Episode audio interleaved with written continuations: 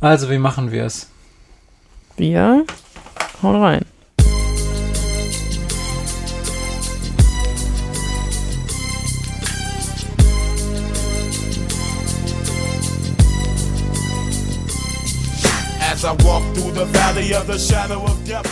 Hallo und herzlich willkommen bei Scheiße gebaut, dem Jugendrechts-Podcast. Ich musste jetzt gerade überlegen, wie der Titel unseres Podcasts Ach, ist.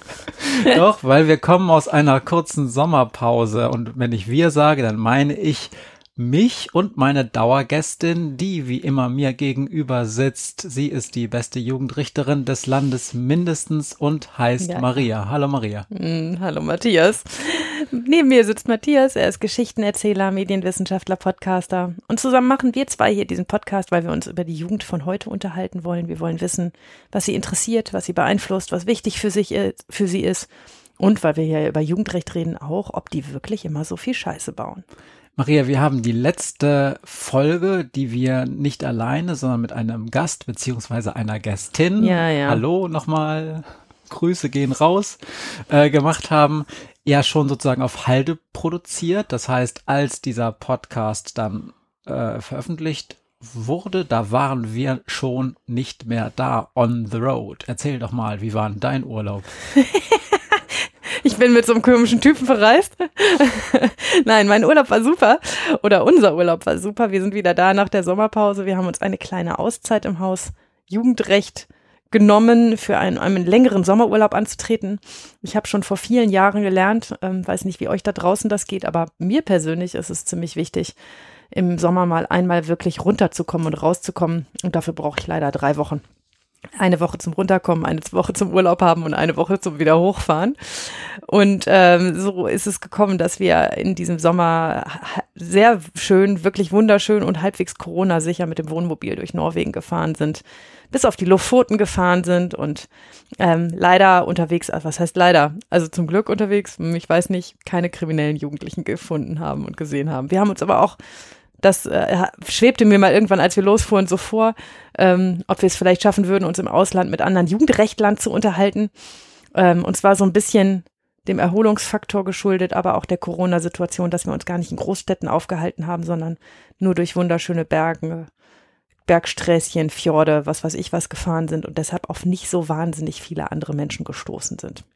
Wir waren sogar oberhalb des Polarkreises und zwar signifikant oberhalb des Jupp. Polarkreises. Und es war schnatterkalt, ihr Lieben, das waren 12, 13 Grad. Und Stichwort Corona, wir haben, wenn ich das jetzt so richtig sehe, den das einzige Zeitfenster erwischt, In weil wir wussten ja gar nicht, wo wir überhaupt hinfahren können mit diesem Wohnmobil, wo Norwegen für Deutsche problemlos die Grenzen aufgemacht Mhm. hat. Also Ende Juli haben sie gesagt, so jetzt dürfen Touristen, äh, Touristinnen wieder einreisen. Und jetzt, während wir aufnehmen, an diesem Wochenende haben sie diese Einreise wieder massiv eingeschränkt, weil die Ja. Zahlen in Deutschland hochgehen. Ja. Toi, toi, toi, dass das nur die Rückreisewelle ist und das bald wieder besser wird. Erzähl doch mal Kriminalität, Norwegen. Ja. Ähm, also mich hat eine Sache, ähm, also wir haben tatsächlich uns mit niemandem unterhalten und wir haben auch relativ wenig Kontakt mit Inländern, Inländerinnen gehabt, aber ich habe, als wir schon auf der Rückreise waren in Kopenhagen, eine tolle Entdeckung gemacht. Das hat mit äh, Kriminalität im engeren Sinne nichts zu tun, aber mit abweichendem Verhalten. Das würde ich gerne erzählen, weil es vielleicht euch da draußen auch interessiert. Und zwar ist das so, Kopenhagen ist ja in vielerlei Hinsicht. Übrigens ähm, nicht in Norwegen. Also wir sind über Dänemark zurückgereist. Ja, okay, ich hatte, hab das mal für unser intelligentes äh, Publikum Vorausgesetzt. vorausgesetzt. Ja, okay. Ähm, Kopenhagen ist ja äh, äh, Dreamland für viele Menschen, die sich mit alternativen Lieben, Lebensstilen und auch mit Fahrradfahren auseinandersetzen. Und da bin ich gejoggt an einer Straße, du übrigens auch, wenn ich mich richtig erinnere. Da war das perfekt umgesetzt. Und zwar waren da zwei relativ normale Autospuren durch eine breite Mittelspur getrennt, so eine Ab Abbiegerspur. Und daneben gab es dann nicht nur einen Bürgersteig, sondern es gab einen Bürgersteig und daneben eine expliziten, einen expliziten Jogging, Weg, der auch so gekennzeichnet war, daneben einen expliziten Rollerblader-Weg und daneben einen expliziten breiten zweispurigen Fahrradweg. Voll krass. Mit Voll Mittelspur der Fahrradweg. Also So, so viel erstmal zu ähm, dieser Stadt, äh, die ich allein schon durch diesen Anblick nochmal mehr ans Herz geschlossen habe. Und dann kommt mir auf diesem Joggingweg, also ich laufe da so, gucke aufs Meer, denke an Camus, ich weiß es nicht mehr. Nein. ähm, ein Jugendlicher, wie du manchmal sagen würdest, Zielgruppe entgegen. ja. Kundschaft, sage ich. Kundschaft, sagst du. Und ähm, auf einem Fahrrad. Und was muss ich sehen? Dieser Jugendliche hatte nichts Besseres zu tun, als auf seinem Fahrrad in der gesamten Breite zwischen von mir aus gesehen linker Fahrradspur und dem Bürgersteig Slalom zu fahren. In großen Schleifen. In großen Schleifen und ich dachte so, man kann machen, was ich will. Es gibt so Zeiten, da wollen Jugendliche einfach trotzdem ihr Ding machen und auch Grenzen überschreiten. Ja. Und da kannst du ein noch so liberaler, verständnisvoller Staat sein, der versucht, allen Bedürfnissen entgegenzukommen. Manchmal muss man einfach große Schleifen fahren und auf diese ganzen Regelungen scheißen. Ja. Und es war ja noch eine sehr, eine sehr sympathische Art und Weise, auf Regelungen zu scheißen. Also das, äh, das, das geht ja echt noch, ne? Aber, Ja, der, aber- das Problem haben ja auch alle Eltern, die ihre Kinder liberal erziehen oder alle Kinder, die von liberalen Eltern erzogen worden sind, wie manchmal du und ich.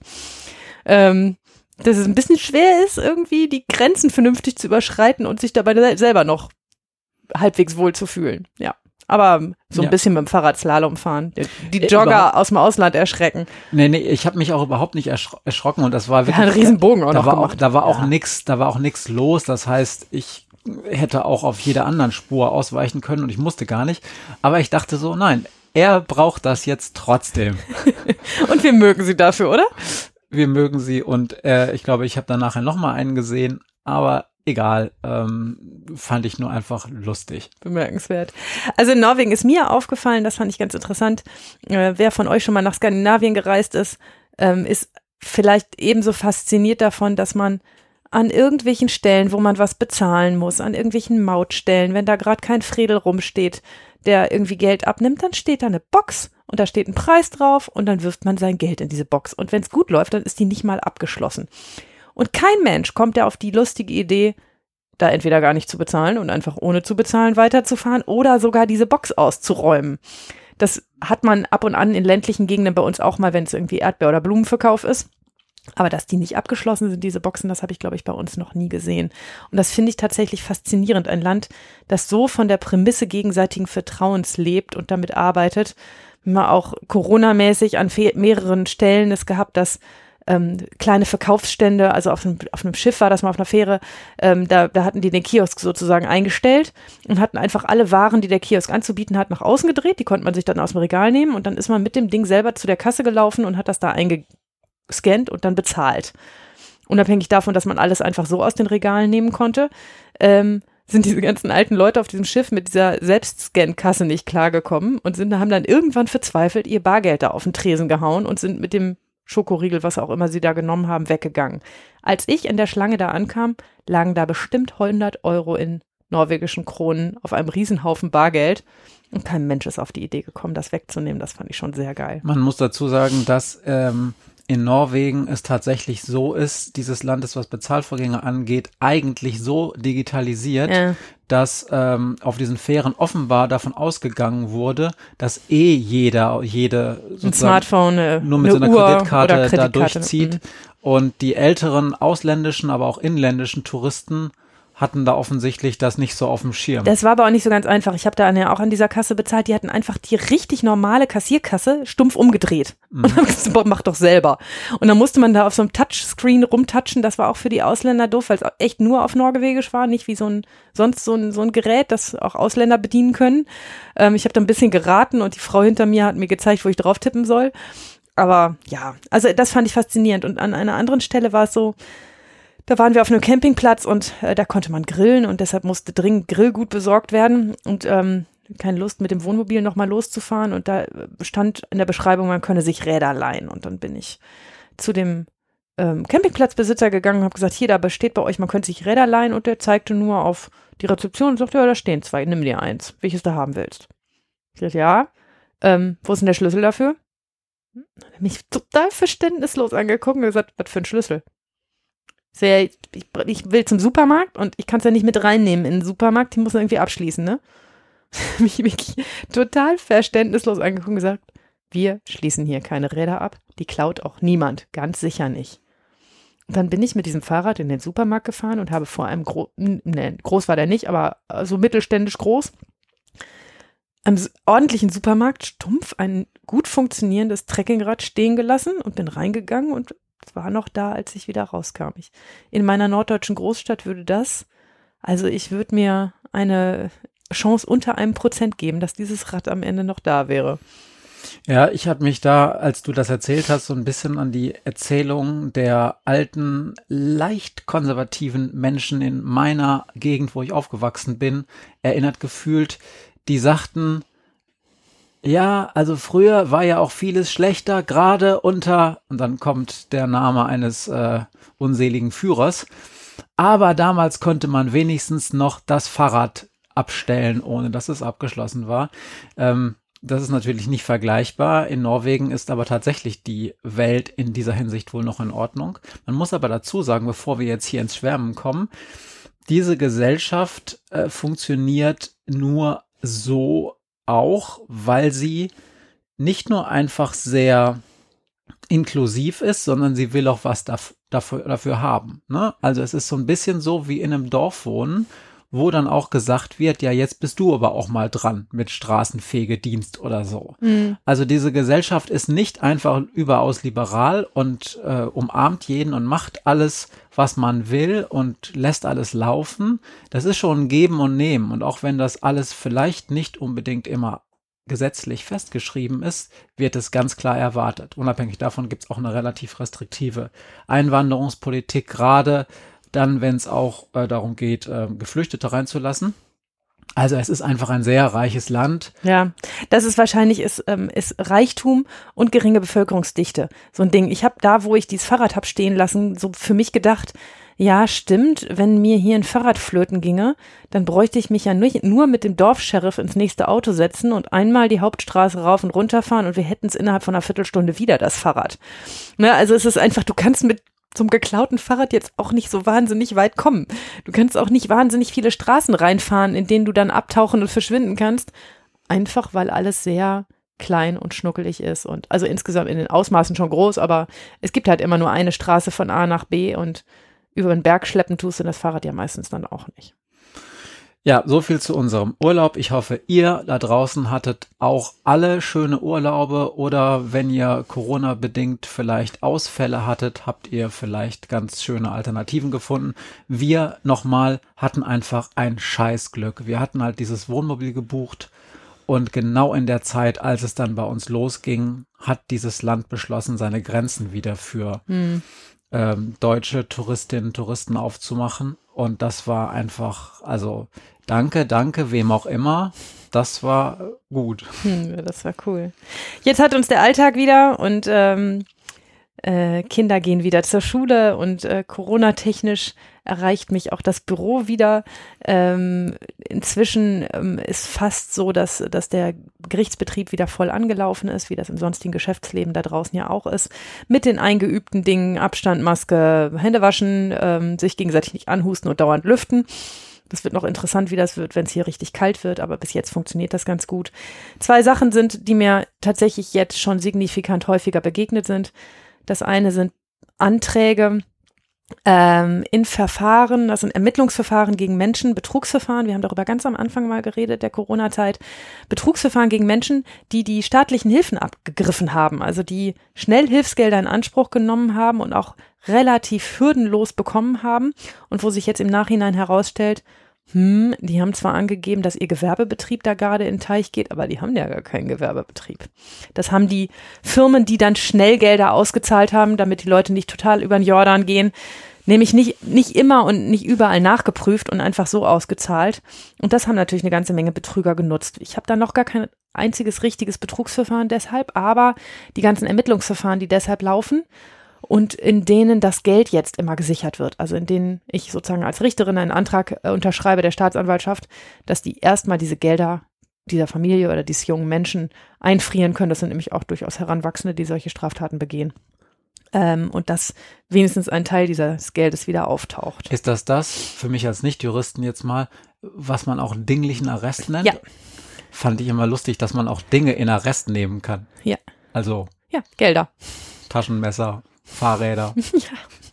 Ja, also wir sichern ja sozusagen nur erstmal Geld, sagen, da ist, besteht der Verdacht, dass irgendwie 10.000 Euro hinterzogen worden sind oder nicht hinterzogen, sondern ähm, er, betrogen worden sind sozusagen und ähm, äh, wir sichern erstmal, dass die, wenn sie dann im, im Zweifel zurückgezahlt werden sollen, vielleicht auch noch da sind. Es ist aber natürlich so, dass die Strafverfolgung immer ein bisschen spät kommt ähm, und natürlich sind diese Gelder oft schon nicht mehr da. Und ähm, ja, dann gucken wir ins Leere. Das Zweite, was mir dauernd begegnet inzwischen tatsächlich, sind Ordnungswidrigkeitenverfahren. Ich bin auch OVI-Richterin, das heißt, ich verhandle auch Ordnungswidrigkeiten gegen junge Menschen. Ähm, und was jetzt ganz häufig ist, sind diese Corona-Verstöße. Also hast du nicht genug Abstand gehalten, bist mit einer zu großen Gruppe gelaufen. Ich habe ständig irgendwelche Jugendlichen, die auf irgendwelchen Spielplätzen rumgehangen haben, in der Zeit, in der die Spielplätze dicht waren. Und die dafür ganz ordentliche Bußgelder kriegen. Und ähm, ja, das, da fangen die ersten Verfahren an. Ich habe gehört, in unserer Großstadt sind es schon an die 6000 Verfahren, die da eingeleitet worden sind. Ich weiß nicht, wie viele Einsprüche insgesamt eingelegt worden sind, aber wir rechnen mit einer ganz erheblichen Anzahl an zusätzlichen Verfahren, die wir deshalb haben, weil diese Corona-Verstöße sind. Was müssen die da so, ich meine, du kriegst ja nur die Dinge auf den Tisch, wo Einspruch erhoben wurde. Ja. Was müssen die da so zahlen? Ähm, ich glaube jetzt für so ein Spielplatzding zwischen 50 und 200 Euro. Und das erste Verfahren, was ich ähm, im Moment auf dem Tisch habe, sind 150 Euro. Und da schreibt auch, ich wollte eigentlich alles richtig machen und habe mich extra aus der Stadt rausbewegt. Ähm, ja, mit einem Freund zusammen, ja, sollte man nicht, aber wir sind extra dahin gegangen, wo keine anderen Menschen waren. Und ähm, jetzt soll ich dafür 150 Euro bezahlen und so viel habe ich gar nicht, weil ich bin ja noch in der Ausbildung und was weiß ich was. Wer hat den denn da entdeckt? Die Polizeistreife gefahren. Hm. Also die, gerade in der Anfangszeit, als die Spielplätze dicht waren und als man so merkt, okay, da hält sich einfach gerade keine, keine Sau dran und alle denken, ja, was soll der Quatsch denn, ähm, ist die Polizei ganz schön viel rumgefahren und hat die Leute meistens erst freundlich darauf aufmerksam gemacht, dass sie doch bitte woanders hingehen sollen oder dass sie Abstand halten sollen oder nicht zusammenlaufen sollen, aber irgendwann haben die halt auch angefangen, Bußgelder zu schreiben. Und das sind ganz schön viele Verfahren, sind ja auch viele Menschen, die das einfach nicht einsehen und sagen, "Pff, pass mal auf, wo ich mich bewege, darf ich selber entscheiden. Und ich lasse mir von niemandem vorschreiben, mit wie vielen Menschen ich mich draußen treffe. Das war schwer, dass das bei, bis das bei den Leuten angekommen ist. Nee, ist und irgendwann auch eine Ordnungswidrigkeit. Mhm. Keine Straftat, aber eine Ordnungswidrigkeit. Noch was zu Corona oder war das? Nee, das war's schon. Was heißt schon? ich werde weiter berichten, wie diese Verfahren laufen. Es ist so ein bisschen, man, man, ich habe so viel Verständnis dafür, dass Jugendliche Anfang April nicht mehr zur Schule durften und da gestanden haben und sich mit ihren Kumpels draußen getroffen haben und dass dann da so ein so ein Flatter-Absperrband an einem Spielplatz ist und die sich da zusammen auf die Schaukel setzen und sich da unterhalten, dafür hat man ja nicht wenig Verständnis, dass das so ist und dass das auch die, die Ausweichmöglichkeit ist, die Jugendliche dann haben. Und ich finde es gar nicht so einfach, in diesem Verfahren zu entscheiden, weil man ja schon auch weiß, okay, also ähm, damit sich Menschen an diese Regeln halten, muss man es ja auch irgendwie durchdrücken. Ähm, und im individuellen Fall habe ich dann gar nicht manchmal gar nicht so wenig Verständnis dafür, dass es so gelaufen ist. Also gerade da, wo, was ich eben erzählt habe, Menschen, die sich extra weit raus außerhalb der Stadt bewegen und sagen, haben wir uns da irgendwo in den Park gesetzt, damit wir uns unterhalten können. Und es war draußen und hm, ne, ja.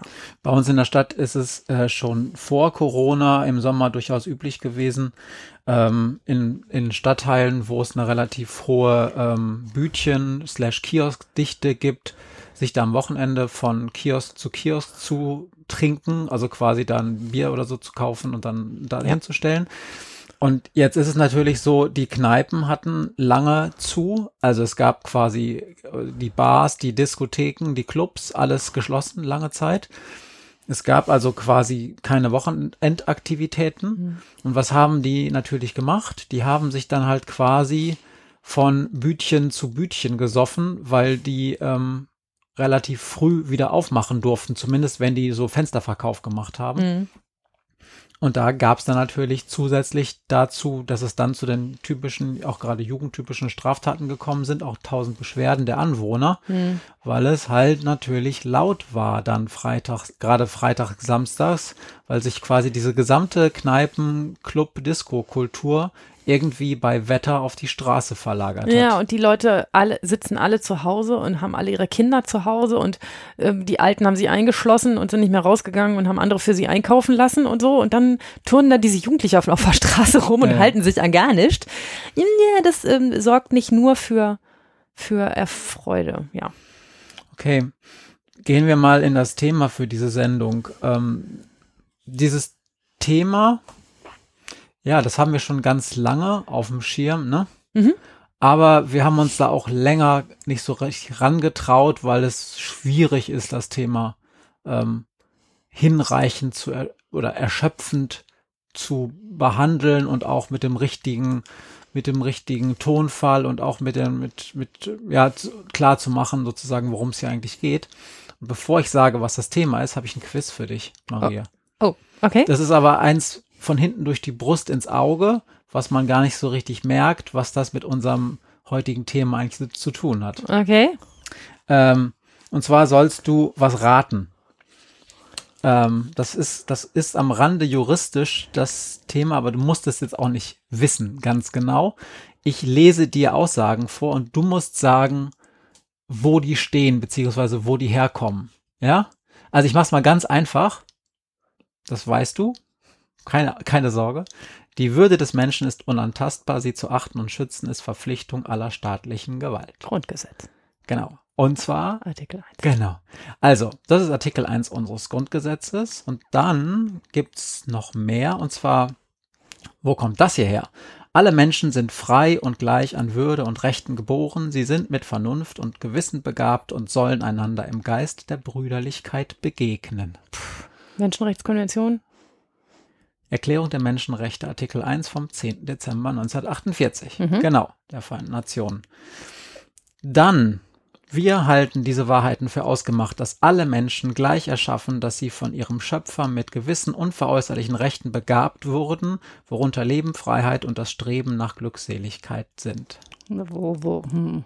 Ja, rate mal. Also auch irgend so ein Vertrag, Vereinigung. Ja, genau. Unabhängigkeitserklärung der Vereinigten Staaten von Ah, Streben nach Glück, ne? 1776. Mhm. Ja, genau. Ähm, die Menschen werden frei und gleich an Rechten geboren und bleiben es.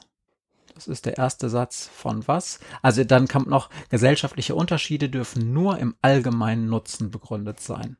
Weißt du, wo das herkommt? Kommt aber genau aus der gleichen Ecke. Erklärung der Menschen- und Bürgerrechte ähm, von der französischen Nationalversammlung im Rahmen der französischen Revolution verkündet, 1789. Wir arbeiten uns von vorne nach hinten durch, ja.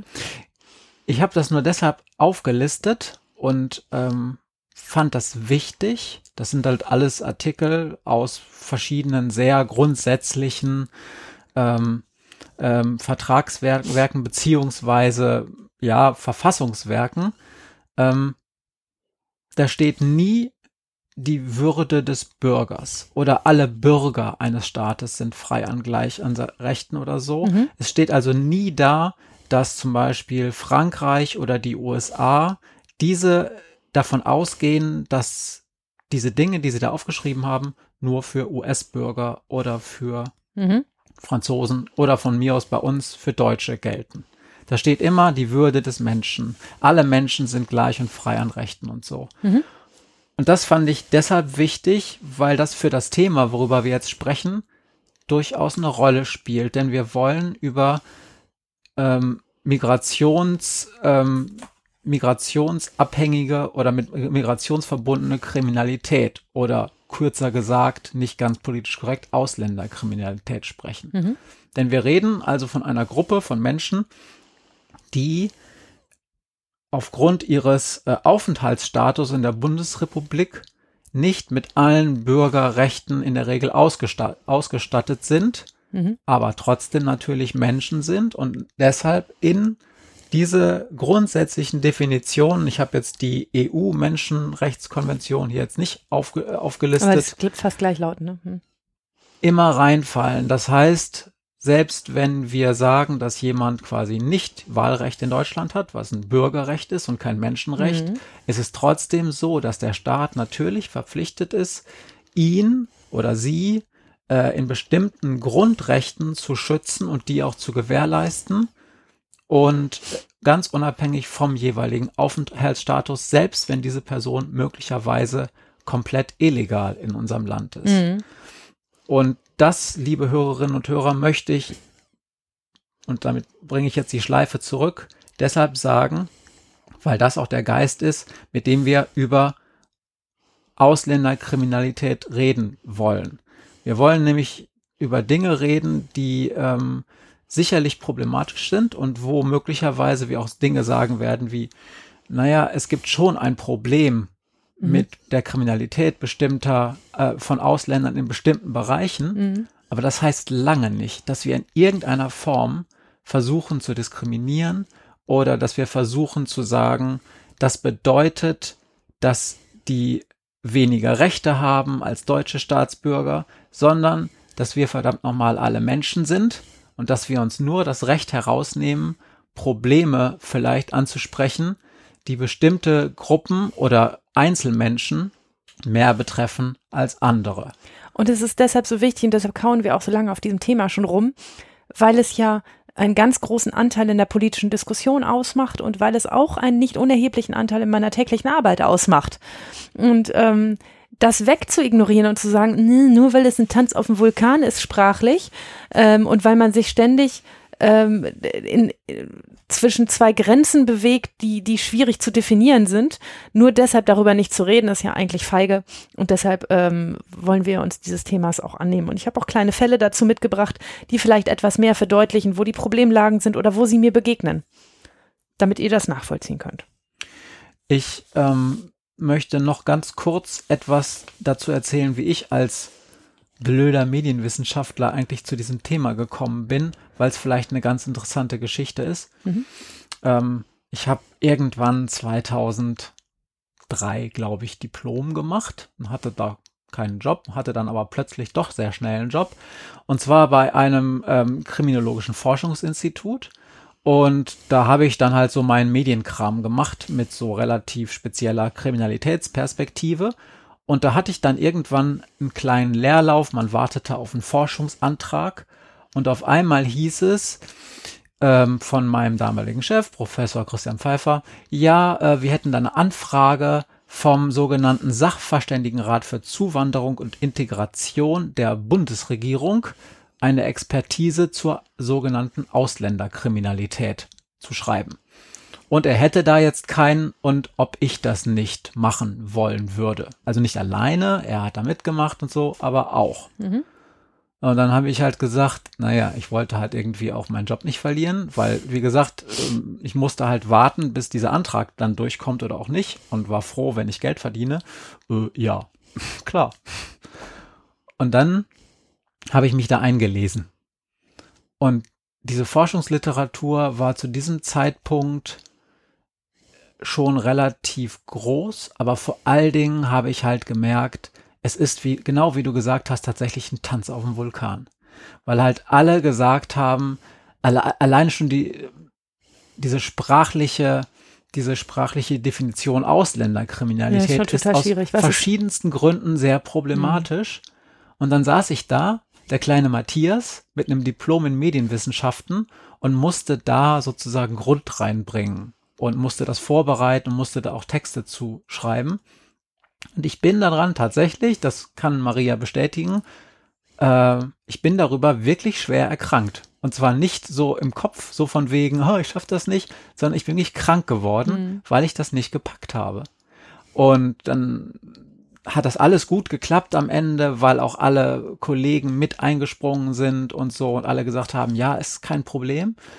Aber ich wollte nur sagen, das ist halt wirklich ein Problem über Migrantenkriminalität oder wie auch immer ihr das nennt, zu reden, ohne dass es wirklich falsch oder zu kurz gesprungen ist. Und ich fand das ganz interessant. Ich habe mir dieses kleine Büchlein, was wir dann darüber geschrieben haben, nochmal rausgeholt diese Sachverständigenrat für Zuwanderung und Integration hieß damals auch Süßmut-Kommission, weil Rita Süßmuth, die damals ähm, schon ähm, eher so eine Elder States Lady war, quasi nochmal von der Regierung Schröder-Fischer zurückberufen wurde, um diesen äh, Rat zu leiten. Und ähm, für die, die haben wir dann getroffen und da haben wir dann schon geschrieben, so ein Vorwort, ähm, äh, bewusst hat die Kommission dabei den Begriff der Ausländerkriminalität vermieden, also offiziell hieß es tatsächlich nicht so. Das erscheint schon deshalb sinnvoll, weil zu den Migranten auch die Aussiedler aus der früheren Sowjetunion und anderen osteuropäischen Staaten äh, zählen, die gleichzeitig mit einer Anerkennung als Aussiedler den deutschen Pass erhalten. Aber auch der denkbare Ersatzbegriff der Migrantenkriminalität ist von der Kommission bewusst nicht gewählt worden. Wir begrüßen diese Entscheidung, weil damit die Assoziation vermieden wird, mit der Zuwanderung von Menschen aus dem Ausland sei gleichsam automatisch eine spezifische Kriminalitätsbedrohung der einheimischen Bevölkerung verbunden. Das mhm. war sozusagen der erste Absatz, den wir da gleich reingeschrieben haben. Und ich kann mich auch erinnern, dass ich den vor allen Dingen dann äh, vorformuliert habe und wir wollten das wirklich klar machen. Es geht jetzt nicht darum zu sagen, Ausländer sind aufgrund ihrer Eigenschaft als Ausländer mhm. in spezifischer Weise besonders kriminell. Und ähm, so ging das dann in diesem ganzen Bericht weiter. Ähm, nur damit ihr wisst sozusagen, das hat mich relativ früh schon in meiner wissenschaftlichen Karriere äh, begleitet, ähm, dieses The oder beschäftigt dieses Thema. Und es ist tatsächlich immer noch auch deshalb schwierig, weil man immer wieder auch die Sorge haben muss, dass man von bestimmten extremen Idioten auf der politischen Rechten äh, instrumentalisiert wird. Die haben doch auch gesagt, es gibt da Probleme. Und dann muss man sich da rechtfertigen und sagen, Moment, so haben wir das nicht gesagt. Und auf der anderen Seite wird einem auch immer mal wieder von der politischen liberalen Seite und politischen Linken vorgeworfen, man würde hier Ausländerhass schüren, wenn man Probleme anspricht. Mhm. Und das ist wirklich keine dankbare Aufgabe, denn wer sich mit dem Thema beschäftigt, wird immer von einer oder sogar beider beiden Seiten angefeindet. Es ist unglaublich schwer, da wissenschaftlich und auch ähm, ja auch rechtspolitisch Grund reinzubringen. Nun machen wir hier ja zum Glück einen Podcast und schreiben keine kleinen Bücher. ähm, was aber natürlich auch beinhaltet, und das müsst ihr uns so ein bisschen nachsehen, ähm, dass manche Sachen ein bisschen holzschnittartig sind. Ne? Also wir reden jetzt hier über Ausländerkriminalität in dem Wissen, dass das ein, ein, ein Ausdruck ist, den man auch glücklicher wählen könnte, der aber ähm, jedes Mal schwierig und kompliziert zu umschreiben, was man denn eigentlich meint, ähm, nicht gut sendbar ist und für euch nicht gut zu verstehen ist. Ihr wisst, was wir meinen, wenn wir Ausländerkriminalität sagen. Und es ist auch nicht in keinster Weise, wenn wir ähm, etwas ähm, so formulieren, dass es ein bisschen arg holzschnittartig ist, ähm, despektierlich gemeint. Genau, ich habe dann damals ähm, in meiner Recherche das erste Mal, das weiß ich noch ganz genau, den Begriff Migrationshintergrund gelernt. Das, wusste, das kannte ich damals nicht. Menschen mit Migrationshintergrund. Inzwischen ist auch schon wieder dieser Begriff so ein bisschen out. Ich fand den aber viel besser, weil es natürlich jede Menge Menschen gibt, die äh, aussehen, als seien sie vielleicht Türken oder Araber, aber es sind halt ganz normale Deutsche, sind hier auch geboren, aber haben vielleicht Eltern oder auch nur Großeltern, die irgendwann mal aus irgendeinem Land nach Deutschland gekommen sind. Mhm. Aber natürlich sind es Deutsche. Mhm. So, und dann habe ich, das war, ich wusste nicht, wie schreibe ich über diese Menschen, denn natürlich sind es Deutsche. Aber ich wollte halt schreiben, ja, aber die haben ja vielleicht Eltern aus der Türkei und so und die haben ja spezifische Bedingungen, unter denen sie hier trotzdem groß werden. Was schreibe ich da? Das sind ja mhm. keine Türken oder Araber oder sonst was. Mhm. Und da fand ich Migrationshintergrund damals, weiß ich noch, ein super Kniff. Heute so ein bisschen altbacken, aber na gut. Tja, wenn, wenn ich so darüber nachdenke, du bist der Statistiker von uns beiden, du hast dazu gearbeitet, ähm, aber ich führe kein Buch über meine Fälle. Ich kann nur berichten, was mein Gefühl sagt, ähm, also Gefühl im positiven Sinne, was ich so, ähm, wenn ich so Resümee passiere, was ähm, ziehe, was in den letzten, im letzten halben Jahr passiert ist, dann kann ich sagen, dass ich etwa genauso viele Deutsche angeklagt habe, Angeklagte vor Gericht habe, wie junge Menschen mit Migrationshintergrund oder junge Menschen, die erst vor kurzem aus dem Ausland gekommen sind, wie zum Beispiel Flüchtlinge. kommt das ungefähr mit den Statistiken hin, Matthias? Oder was Also- sagt denn das eigentlich? Naja, es sagt, ähm, es klingt ja erstmal so alles in Ordnung, wenn man sich jetzt überlegt, dass natürlich Menschen mit Migrationshintergrund ähm, mit deutschem Pass oder auch dann ohne deutschen Pass ähm, deutlich weniger als die Hälfte der Bevölkerung ausmachen, heißt das im Umkehrschluss natürlich schon, dass es offensichtlich, zumindest was das Erscheinen vor deinem Richterstuhl, Richterinnenstuhl angeht, äh, eine überproportionale, äh, äh, ein überproportionaler Anteil von AusländerInnen oder äh, Leuten mit Migrationshintergrund ist. Wir sind uns hier einig, das hast du ja vorher auch gesagt, dass die Annahme, Kriminalität sei genetisch, religiös, kulturell veranlagt, Schwachsinn ist. Darüber sind wir uns ja halbwegs einig, ne? Wie kommt es denn dann dazu, dass man sowas, wenn das auch statistisch stimmt, feststellt? Das hat ganz, ganz verschiedene Gründe. Also ich sag dir erstmal einen Grund, der inzwischen wahrscheinlich nicht keine Rolle mehr spielt. Also es gab zwischendurch mal eine These, die gesagt hat, ähm, dass äh, Leute mit Migrationshintergrund, besonders mit einem Aufenthaltsstatus oder mit äh, einem Pass, der nicht, wo nicht Deutsch drin steht, dass die häufiger eine Anklage und damit auch ein meist ein Gerichtsverfahren kriegen als eine Vergleichsgruppe von Leuten mit deutschem Pass. Ja? Ähm, unabhängig davon, wie häufig die angezeigt wurden. Also einfach nur die Entscheidung der Staatsanwaltschaft, daraus machen wir jetzt eine Anklage und das wird dann auch vor Gericht in der Regel eröffnet.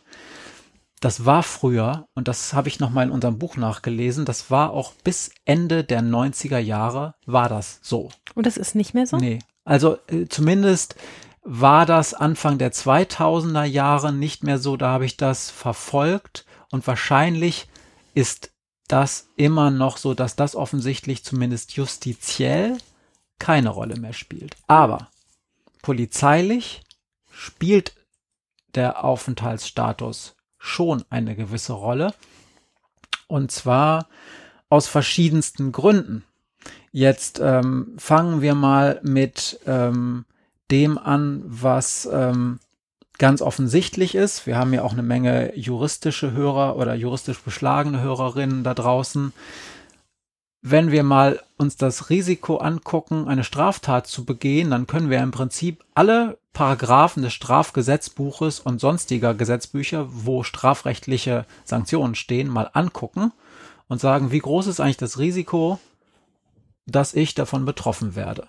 Und jetzt gibt es natürlich Gesetze in Deutschland, die können mich alleine, weil ich ein Deutsch im Pass stehen habe oder im Personalausweis, per Definition gar nicht betreffen.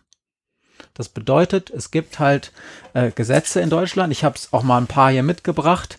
Ähm, die, die gibt, die gelten halt nur für Leute mit einem Aufenthaltsstatus hier, der nicht durch Pass Deutsch begründet Mhm. ist. Und da gibt es als allererstes das Aufenthaltsgesetz. Ja, das ist halt das, was alle Menschen betrifft, die hier in Deutschland sich auf, äh, aufhalten, aber offenbar nicht deutsch sind. Hm. So, früher hieß das Ausländergesetz, jetzt heißt es Aufenthaltsgesetz. Und da gibt's auch ein paar Strafnormen da drin. 95 zum Beispiel, ne? Hm. Ja.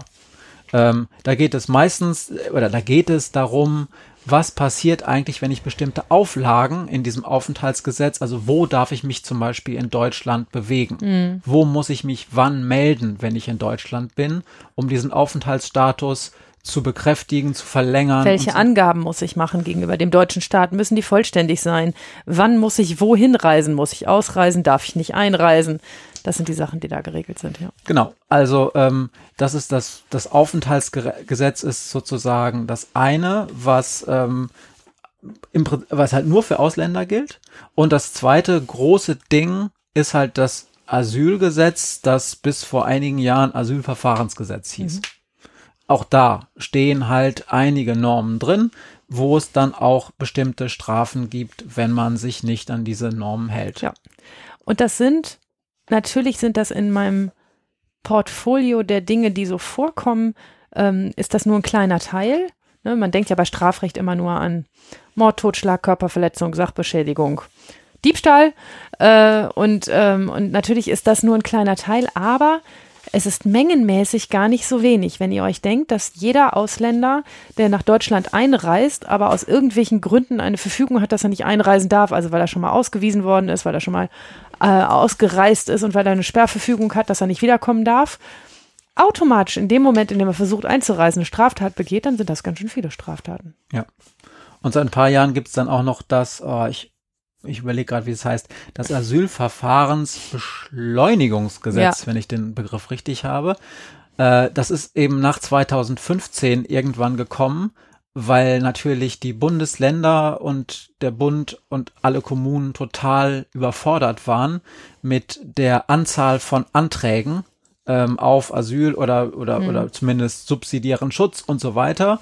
Und ähm, dann haben die ähm, quasi ein Gesetz gemacht, wie Gerhard Schröder mal das immer genannt hat, haben ein Gesetz gemacht, äh, dass das Ganze äh, beschleunigt. Also entweder haben sie die Fristen einfach verlängert, weil natürlich eigentlich jeder Mann, jede Frau äh, Recht hat, zu einem bestimmten, nach einer bestimmten Frist irgendwie zu, zu wissen, äh, wie ist denn das jetzt mit meinem mit meinem Verfahren. Wird mhm. das jetzt angenommen oder nicht? Ich glaube, sie haben einfach ein paar Fristen verlängert. Sie haben aber auch ein paar Dinge einfach erleichtert für die Behörden, ähm, ähm, die zu machen, damit es einfach unbürokratischer manchmal geht. Ist aber auch viel kritisiert worden und in diesem Ding stand halt auch drin, dass das Asylverfahrensgesetz jetzt nicht mehr Asylverfahr Asylverfahrensgesetz heißt, sondern Asylgesetz. Mhm. So, also ich will auch dazu sagen, ich habe das natürlich ganz oft gar nicht vor Gericht. Denn wenn jemand versucht hier einzureisen, ähm, der gar nicht mehr einreisen darf, dann wird er ja nicht die Straftat an der Grenze aufgenommen, dass er versucht hat einzureisen oder äh, eingereist ist, bis kurz hinter die Grenze gekommen ist und dass sie ihn irgendwie 100 Meter hinter der Grenze wieder weggeschickt haben, sondern sie schicken ihn ja gleich wieder weg. Das heißt, dass es so weit käme, dass er vor Gericht dann bei mir verhandelt würde, so weit kommt es ja gar nicht, weil er bleibt ja gar nicht so lange im Land, bis es verhandelt wird. Gleichwohl wird die Straftat aufgenommen und geht auch in unsere Statistik ein, was ganz schön viele Fälle sind. Mhm. Genau, da kommen wir nämlich jetzt auch schon zu den ähm, zu dem zweiten Teil. Achso, was denn? Nee, ich würde noch gerne einen Fall dazu erzählen. Achso, ja, dann erzähl erst den Fall. also, ich habe einen kleinen Fall zu dem genau diesem Thema mitgebracht, ähm, damit ihr seht, dass das auch praktische Anwendung hat und, ähm, und bei uns praktisch vorkommt. Ich habe gerade gesagt, diese Einreisedinge nicht, aber das sind halt mengenmäßig gar nicht so wenig. Und mein Fall, den ich dazu erzähle, der heißt Badu. Und am Anfang meiner Tätigkeit im Staatsdienst, da war ich Jugendstaatsanwältin, bevor ich Jugendrichterin wurde. Und als Jugendstaatsanwältin, da war ich in einer, habe ich glaube ich schon mal in der Mordfolge erzählt, in einer kleinen Staatsanwaltschaft eines großen ländlichen Bezirkes. Und an einem Verhandlungstag in einem sehr kleinen Gericht in der Mitte von nirgendwo kam Badu als Angeklagter. Er war damals 20 Jahre alt und er war als Flüchtling aus Ghana gekommen. Und ich hatte ihn angeklagt, weil er gegen das Aufenthaltsgesetz verstoßen hatte nagel mich jetzt nicht fest. Ich kriege das nicht mehr voreinander, was damals geltendes Ausländerrecht war. Also welche Paragraphen das nun damals waren, gegen die er da verstoßen hat. Aber es war so, er hatte die Auflage, sich im ländlichen Bezirk dieser Stadt aufzuhalten. Und das hat er nicht gemacht. Er ist nämlich ins nächste Bundesland gefahren mit der Bahn und ist da irgendwo aufgegriffen worden in der nächsten Großstadt und ist da kontrolliert worden. Als wir ihn dann vor Gericht gefragt haben, warum er das getan hat, hat er erzählt, er würde neben Englisch, das ist die Amtssprache in Ghana, wird aber nicht von vielen oder nicht besonders gut gesprochen, die ghanaische Sprache Dangme sprechen. Und er habe unbedingt mit einem Rechtsanwalt über sein Asylverfahren sprechen wollen. Und weil er so viel besser Dangme als Englisch sprechen würde, habe er einen Übersetzer für Dangme gebraucht, um vernünftig mit seinem Anwalt zu sprechen. Und in der Großstadt oder in der Stadt, in der unsere Staatsanwaltschaft war und er lebte, gab es keinen Übersetzer für Dangme weil das einfach eine Sprache ist, die gar nicht so doll häufig ist oder in Deutschland nicht so häufig ist und Übersetzer rar sind in dem Bereich. Also hat er sich erkundigt, wo der nächste Übersetzer für diese Sprache ist und ist in, deshalb aus dem Bundesland ausgereist, um mit diesem Übersetzer gemeinsam zum Rechtsanwalt gehen zu können, um dann auch vernünftig mit dem sprechen zu können, was sind denn meine Möglichkeiten und wie kann ich hier weitermachen mit meinem Asylverfahren. Wir haben das dann im Prozess gegoogelt, daran kann ich mich noch erinnern, dass die Richterin das eingegeben hat, die, die Übersetzer und, und in die Übersetzerlisten unseres Bundeslandes geguckt hat ähm, und wir festgestellt haben, das stimmt, was er sagt. Ein Übersetzer für Dangme gab es in unserem ganzen Bundesland nicht. Ähm, das mag inzwischen auch anders sein mit der Flüchtlingswelle 2015, aber ähm, das ist auf jeden Fall ähm, in dem damaligen Zeitpunkt so gewesen. Darf ich kurz nur einhaken? Das ist auch inzwischen deshalb nicht mehr so problematisch, weil es ja sowas wie Skype und so gibt.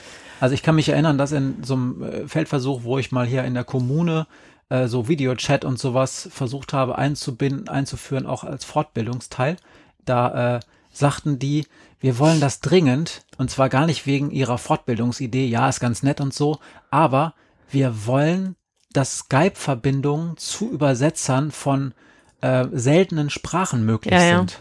Weil, weil das dürfen wir bisher nicht. Aber wir kommen an diese Leute nicht dran, denn die sitzen da irgendwo 200, Met äh, 200 Kilometer weit weg und sind dick beschäftigt. Und wir haben halt hier Menschen, die brauchen das aber. Mhm. So, und darum ist das inzwischen leider äh, äh, bisschen besser geworden, weil das teilweise inzwischen bei denen etabliert und auch erlaubt ist. Ja. Also nachdem wir festgestellt haben, okay, er hatte wirklich einen Grund, in ein anderes Bundesland zu reisen, äh, weil es das bei uns nicht gab, habe ich zu ihm gesagt, warum haben Sie denn keine Genehmigung beantragt? Die bekommt man doch von der Ausländerbehörde, wenn man einen Grund hat, dass man seinen Aufenthalt kurzfristig ändert. Also dass man nicht nur in der Stadt X bleibt, sondern mal einmal für einen Tag wegfährt, um einen Übersetzer in seiner eigenen Sprache zu sprechen. Und da sagt er, ja, das habe ich versucht. Aber die Ausstellung dieser Genehmigung, ich bin zum Ausländeramt gegangen und habe gesagt, ich brauche eine Genehmigung, ich muss in eine andere Stadt, anderes Bundesland. Ähm, dann haben die auch gesagt, alles klar, stellen wir die aus, kostet 12 Euro. Und dann habe ich ihn gefragt, wo denn das Problem sei. Und dann hat er gesagt, nee, das Problem ist, ich verfüge über keinerlei Bargeld. Ich bin Asylbewerber und die, der Bezirk, in dem ich mich aufhalte, der stellt mir einen, einen Wohnraum zur Verfügung. Und ansonsten bekomme ich Essensmarken, mit denen ich Lebensmittel kaufen kann, und Drogeriemarken, mit denen ich in einer Drogerie sonstige Dinge kaufen kann, die ich beim Essen in, in einem Supermarkt nicht bekomme. Aber ich habe keinen einzigen Cent Bargeld, mit dem ich diese 12 Euro für diese Ausnahmegenehmigung bezahlen dürfte oder könnte. Denn ich darf ja auch nicht arbeiten.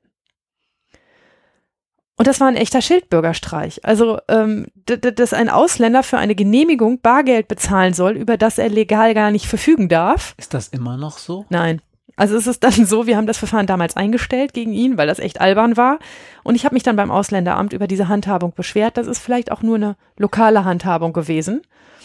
Ähm, weil so Ausländerbehörden, das sind ja, das sind ja Behörden, da kostet ja jeder Wisch was, ne? Wenn du irgendwo eine Mhm. Bescheinigung für irgendwas haben willst, dass du hier wohnst oder dass deine Straße ans Kanalnetz angeschlossen ist oder sonst was, kostet ja jede Bescheinigung irgendwie Geld. Und das war bei denen auch so. Und da hat sich einfach kein Mensch Gedanken darum gemacht, dass äh, Ausnahmegenehmigungen mit Geld zu bezahlen für Menschen, die legal nicht über Geld verfügen dürfen, jetzt echt mal eine blöde Idee ist. Und ich habe mich dann beim Ausländeramt beschwert und ein Vierteljahr später bekam ich dann die Mitteilung, dass in begründeten Fällen die Ausnahmegenehmigung jetzt kostenfrei erteilt wird. Ja. Aber man sitzt vor Gericht und denkt, was für ein Quatsch, ne? Ähm, eine, eine Straftat, die derjenige, der, der hat ja nichts Böses gemacht. Es geht bei diesen Aufenthaltsverstößen darum, dass der deutsche Staat im Auge behalten will, wo sich die Menschen eigentlich aufhalten, bei denen noch nicht geklärt ist, ob sie sich dauerhaft in Deutschland aufhalten dürfen oder nicht. Okay, so weit, so gut. Aber dass sich in einem Land, in dem es normalerweise Freizügigkeit gibt und Menschen sich von A nach B bewegen und sich auch von A nach B bewegen müssen, um bestimmte Dinge zu erreichen, ähm, dass man äh, da auch über, über, ja, über eine Ausnahmeregelungen verfügen muss, das war da irgendwie noch nicht so ganz klar. Ja. Tja, und natürlich erhöht das die Kriminalitätsbelastung bei Ausländern, wenn es Straftaten gibt, die man als Deutscher gar nicht begehen kann, aber als Ausländer begehen kann. Wie dieses hier. Und Stichwort Ausländeramt muss man ja auch dazu sagen, ähm, das ist auch ein Problem. Die hatten ja natürlich, also jetzt in den letzten Jahren haben die ja auch natürlich auch richtig viel zu viel zu tun gehabt, so.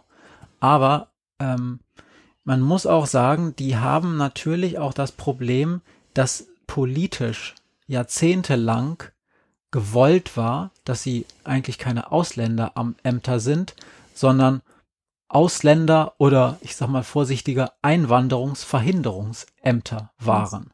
Also der Spirit, mit dem da gearbeitet wurde, war ja nicht Ausländern einen Service zu bieten, wie sie unter den hier geltenden Gesetzen in diesem Land leben können, sondern Möglichkeiten zu finden, die wieder loszuwerden. Ja. Denn ich, ich kann mich erinnern, das war ja auch damals, als wir für diese äh, Zuwanderungskommission da tätig waren, das, das werden die meisten nicht mehr wissen. Da gab es das erste Mal diese Idee einer sogenannten Blue Card, so ähnlich wie in Amerika. Die Green Card, ne? Hm. Genau, also ähm, also in Amerika gibt es die Green Card und wir wollten hier halt so eine Art Green Card für Deutschland oder später dann die Blue Card für Europa, die gab es dann ja auch irgendwann äh, haben. Und das war komplett neu. Das war etwas, dagegen sind auch die äh, konservativen Parteien hier in Deutschland Sturm gelaufen, überhaupt zu sagen, dass Deutschland ein Einwanderungsland ist. Mhm. Wir haben selbst jetzt im Jahr 2020 noch kein allgemeingültiges Einwanderungsgesetz. Wir haben jetzt seit einem Jahr, glaube ich, ein Gesetz äh, zur Einwanderung ähm, qualifizierter Fachkräfte oder wie das heißt. Aber ansonsten haben wir halt, ist Einwanderung einfach nicht politisch gewollt. Und es, es wurde Ewigkeiten darüber gestritten und die Ausländerämter wurden halt auch jahrzehntelang in diesem Spirit erzogen, ihre Arbeit zu machen. Ich muss dabei daran denken, wenn du das so sagst, dass du ja mal eine Zeit lang ähm, eine eigene Firma hattest, die in Berlin gearbeitet also hat. Also ich habe die immer noch, aber ich ja, bin da ein äh, bisschen ein bisschen raus, aber die in Berlin gearbeitet hat oder immer noch in Berlin arbeitet, mit ganz vielen sehr qualifizierten Fachkräften aus überall her aus der Welt. Ähm, ja, also von irgendwelchen Menschen, äh, die ähm, vor allen Dingen programmieren können, wenn ich das richtig sehe, und aus, ähm, aus allen Teilen dieser Erde kommen Ja. und mit denen du in Berlin im Ausländeramt regelmäßig auf der Matte standst, um zu versuchen, dass die vorübergehend bleiben, vorübergehend arbeiten können, bis dann geklärt ist, wie sie arbeiten können. Und da ist der Matthias jedes Mal so frustriert nach Hause gekommen und hat gesagt, die hätten ohne mich da wirklich keine Chance, weil die im Ausländeramt in Berlin, in der deutschen Hauptstadt, kein Wort Englisch sprechen. also Meine Ausländer sprechen alle hervorragend Englisch, egal aus welcher Ecke der Erde sie kommen, aber das Ausländeramt in Berlin spricht leider kein Also man Englisch. muss dazu sagen, inzwischen hat sich das ein bisschen geändert. Aber tatsächlich hatten wir Leute, die haben, ich weiß nicht, ob sie es nicht konnten, auf jeden Fall wollten sie es nicht. Und ich war so froh, als ich irgendwann mal auf eine junge Sachbearbeiterin mit türkischem Hintergrund getroffen bin, die ganz hervorragendes Englisch sprach. Und ich denke mal auch türkisch. Auf jeden Fall hatte die einen türkischen Namen. Ähm, das konnte man, äh, konnte man lesen. Ähm, und ich dachte so, ja, zum Glück. Ja, aber ich meine, da, das ist ja schon die Frage des Spirit. Wenn man, wenn man prüfen will, ob jemand bleiben darf, ob jemand qualifiziert genug ist, ob jemand genug Geld verdient, um zu bleiben, wenn es jetzt um Arbeitskräfte geht, ne, Mm, dann nicht um Asylverfahren oder Flüchtlingsverfahren, dann, ähm, dann braucht man doch ein Ausländeramt, was gewillt ist, sich mit den Leuten auch auseinanderzusetzen und zu sagen, komm du erstmal hier hin und wenn du irgendwas von uns willst, musst du übrigens Deutsch mit uns reden. Das ist schon eine schlanke Ansage. Die haben natürlich das Problem, das muss man ganz klar sagen, es gibt auch eine Menge Leute, die ähm, versuchen auf jeden Fall das Maximale rauszuholen, auch zu bescheißen und so.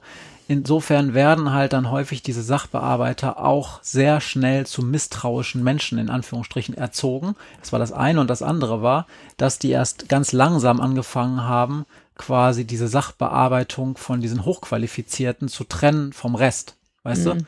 du? Äh, man ist da Ja, manchmal halt mit Leuten zusammengekommen, die hatten hatten halt immer das Gefühl, ich muss hier den Ansatzpunkt finden, warum du mich gerade bescheißen willst. Also irgendwann müssen wir darüber nochmal reden, aber ich habe ähnliche Erfahrungen mit dem, äh, mit dem Arbeitsamt gemacht, dass ich immer gedacht habe, wenn ich da stand, Die heißt Oh mein- Arbeitsagentur. ja, oh mein Gott, wie machen das bloß Menschen, die kein Abi und zwei Staatsexamen haben und sich da auch durchsetzen können, da irgendwann stehen und sagen, pass mal auf, du kannst ja mir Fragen stellen, aber hör auf, mich so scheiße zu behandeln. Ja. Ähm, ja. Aber das ist ein, ein grundsätzliches Problem mit unseren Ämtern und ähm, ja, nicht ganz leicht. Apropos Scheiß behandeln, wir kommen jetzt mal zu einem weiteren Grund äh, einer höheren Kriminalitätsbelastung von Leuten mit nicht deutschem Pass. Mhm. Ähm, das ist ja in der Regel damit verbunden, dass die Deutsch nicht als Muttersprache haben. So. Mhm. Ähm, oder dass sie und oder dass sie auch äh, nicht deutsch aussehen, was auch immer das dann ist. Ja, also die einige Zyniker sagen, es gibt halt die Bio-Deutschen, na, also die richtigen und alle anderen. Und die sehen halt nicht Übrigens ein Scheißbegriff, ja, wenn du ich mich weiß. fragst. Ja, ja. Äh, und die sehen halt nicht biodeutsch aus. Und ähm, das hat dann äh, in der Konsequenz häufig mit dem Anzeigeverhalten zu tun. Nämlich, dass äh, wenn sozusagen ähm, Leute in eine Straftat verwickelt sind und egal ist jetzt, wer da Täter und wer da Opfer ist, wenn die nicht miteinander kommunizieren können über das, was passiert ist und sich vielleicht gütlich einigen können oder das Gefühl haben, sie könnten nicht kommunizieren, weil der andere so komisch aussieht und nicht perfektes Deutsch spricht, dann ist es so, dass ähm, viele informale Ansätze, so eine kleine Straftat sozusagen zu regeln, ähm, einfach scheitern, weil die Leute äh, nicht darüber sprechen können oder es gar nicht erst versuchen. Ja, es gibt zwei, zwei Dimensionen dieses Problems. Ja. Äh, der Anzeigebereitschaft ne, oder der Weiterverfolgungsbereitschaft oder Erfordernis. Und ich habe auch dazu einen kleinen Fall mitgebracht, wenn ich mal darf. Dann bitte. Ja. Mein Fall heißt Burhan und Mirko. Burhan und Mirko gehen beide in die achte Klasse einer Gesamtschule in meiner norddeutschen Großstadt. Sie sind nicht wirklich miteinander befreundet, aber bereits seit zwei Jahren konkurrieren sie in der Klasse um den Titel coolste Sau. Beide wissen wirklich, wie man Scheiß macht, wie man andere ärgert, provoziert und wie man da selber immer halbwegs heile rauskommt. Wir alle kennen solche Jugendlichen.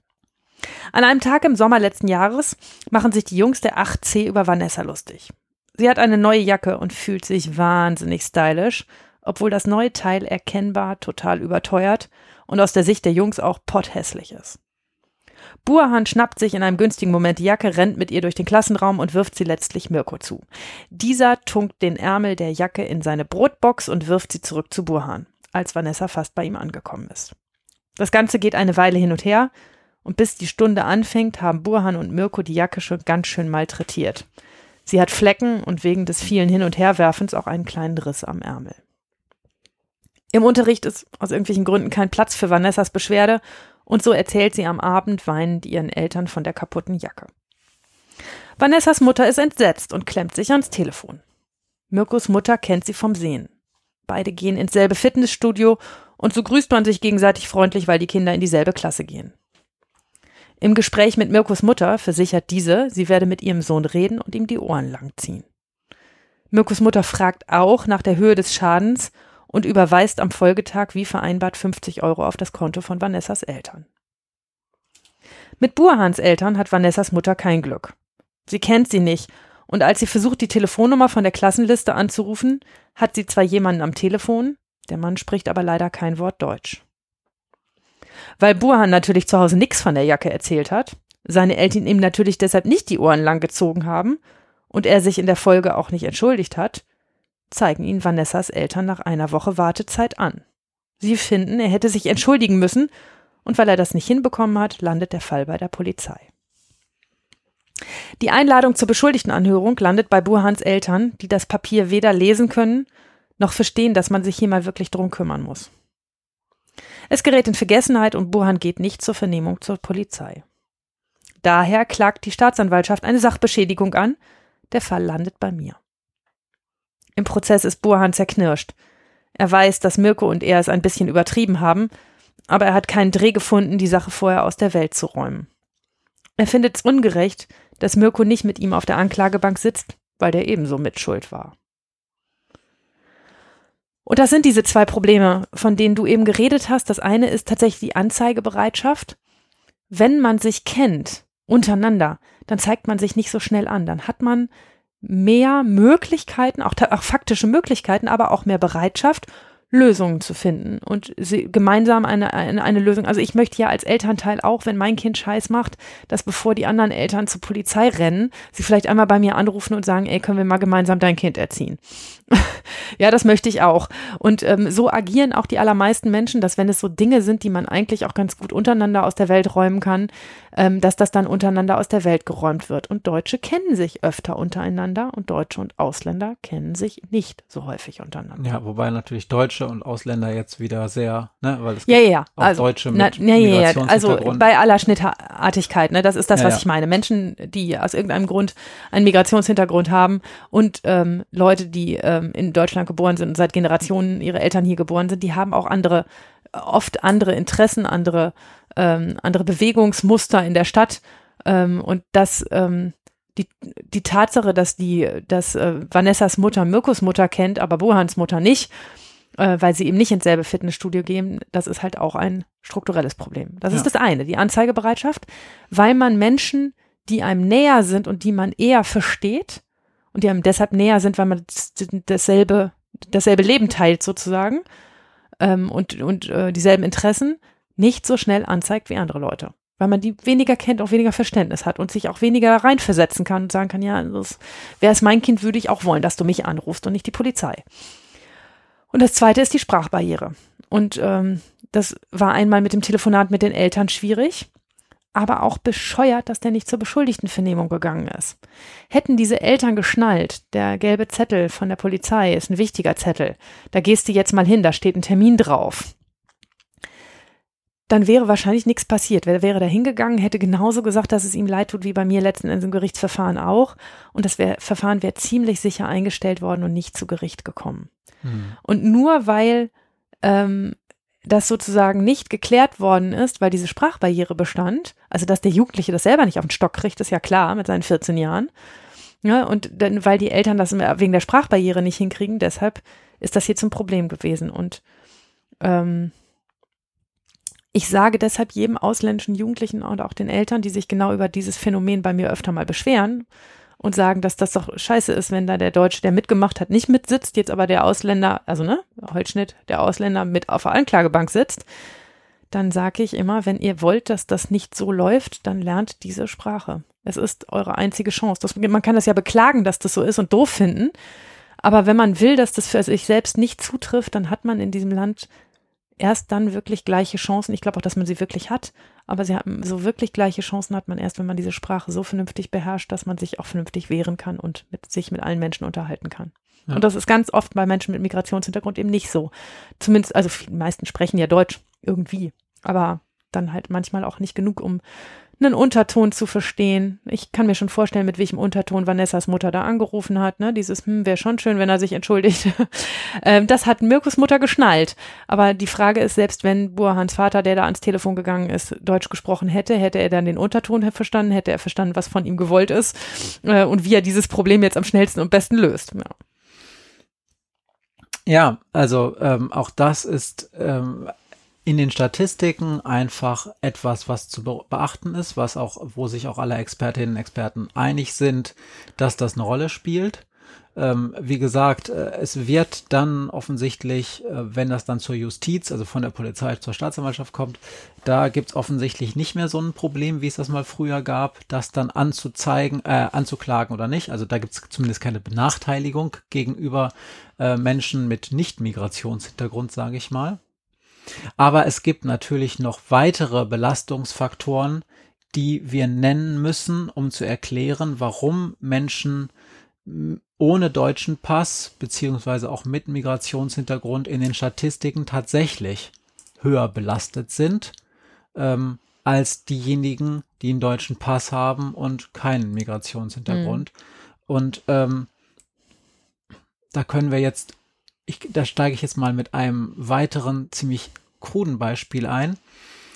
Und das liegt daran, ähm, also wenn du, wenn du Kriminalitätsbelastung ähm, definierst, dann tust du das ja in der Regel nicht, dass du einfach die absolute Anzahl der Straftaten äh, aufzählst, weil natürlich, ähm, wenn du eine relativ kleine Gruppe, zum Beispiel Leute mit nicht deutschem Pass nimmst, dann sind die natürlich niedriger als die mit deutschem Mhm. Pass. Und du willst ja genau wissen, okay, aber Witzbelastung pro Einwohner die- dieser. tatverdächtigen Belastungsziffer pro Einwohner dieser Gruppe, also Mhm. pro 100.000 Einwohner dieser Gruppe rauskriegen. So, das ist für die ähm, Bevölkerung mit deutschem Pass ziemlich simpel, weil da gibt's sehr gute Bevölkerungsstatistiken und da auch, auch pro Altersgruppe, also auch für unsere Jugendlichen, kann man das super ausrechnen. Wenn du jetzt aber sagst, ich möchte aber wissen, wie es bei den Leuten mit ausländischem Hintergrund und nicht deutschem Pass aussieht, da gibt's inzwischen, und zwar auch erst seit relativ kurzem, auch relativ gute demografische Daten, aber da gibt's auch Probleme. Erstmal sind diese demografischen Daten nicht ganz so zuverlässig und auf diese Gruppe werden auch Straftaten draufgeschlagen. Das heißt, wird denen zugeordnet, obwohl sie da überhaupt nichts dafür können. Zum Beispiel Straftaten von Mitgliedern, der NATO-Streitkräfte, wie es immer so schön in der Statistik heißt. Also sobald irgendwie ein ausländischer Soldat hier etwas macht, das wird ja meistens. Also wenn die Amis, die alle abgezogen werden, Genau, also wenn die äh, besoffen Auto fahren, dann ist das Ausländerkriminalität. dann ja häufig dann ja. nachher die Militärpolizei von denen selber, mhm. aber natürlich wird es dann erstmal angezeigt. Mhm. So, und das wird natürlich auf die nicht deutsche Kriminalität draufgepackt obwohl sozusagen die einheimische Bevölkerung mit nicht deutschem Pass da nichts dafür kann. Und weil es gar, eine gar nicht so riesengroße Gruppe ist insgesamt der Leute mit Migrationshintergrund, schlägt das auch ganz schön zu Buche, ja, auch wenn es nur ein paar wirklich, Amis sind. Ne? Aber das nicht wirklich, aber das ist sozusagen ein Beispiel. Das zweite Beispiel sind Menschen, die ähm, zum Beispiel der Fernfahrer, der erwachsene mhm. Fernfahrer, der hier nur durchfährt, bei Erwachsenen gilt ja das Tatortprinzip und mhm. nicht das ähm, Wohnsitzprinzip.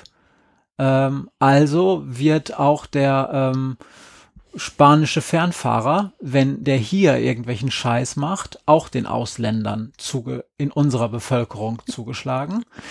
Dann werden natürlich auch alle Menschen, die gezielt zum Begehen von Straftaten hier einreisen, also diese klassischen Einbrechergruppen zum Beispiel, mhm. die es ja immer mal wieder gerade im Grenzbereich gibt, also die äh, dann in äh, Lieferwagen gepackt werden, dann äh, irgendwie zum Beispiel, jetzt nur als ein Beispiel, irgendwo in Brandenburg rausgelassen werden, da ein paar Gärten, Gartenhäuser ausräumen, wieder zurück oder ein Auto klauen, wieder zurück.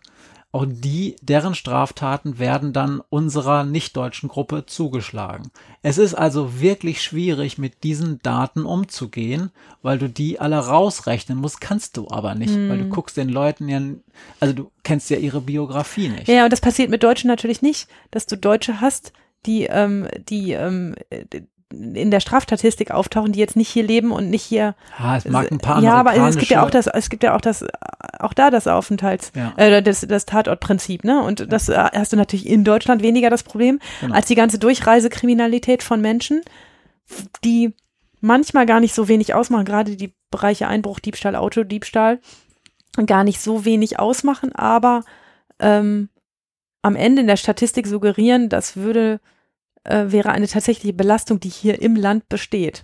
Das ist natürlich trotzdem ein Problem. Ne? Ja, also gerade diese äh, grenzüberschreitende Kriminalität, wenn Leute gezielt zum ähm, äh, auch gerade im Rahmen der organisierten Kriminalität gezielt zum Begehen von Straftaten hier hinkommen mhm. oder diese ganzen diese ganzen ähm, Straftaten, die äh, dann inzwischen der Zoll aufdeckt, wenn da Leute schwarz arbeiten oder mhm. so, ne?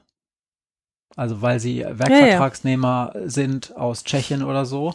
Und dann kommt am Ende raus, ja, es ist also so Werkvertragsnehmer von wegen, der ist einfach hier, das ist nicht okay. Ich sag nur Schlachterei. Ja, also auch das ist ein Problem. Wenn wir das alles mal rausrechnen, haben wir natürlich trotzdem, also was heißt natürlich, ich sage das jetzt einfach mal, das könnt ihr mir glauben oder auch nicht. Ähm, ich kann euch auch mal ich kann euch zumindest einen Artikel von mir, den habe ich aber schon ganz am Anfang mal verlinkt, da geht es um Jugendkriminalität und da gibt es auch ein Sonderkapitel Ausländerkriminalität. Mhm. Ähm, äh, wenn man das alles abzieht, haben wir immer noch in einigen Bereichen tatsächlich eine höhere Belastung von Menschen mit nicht deutschem Pass.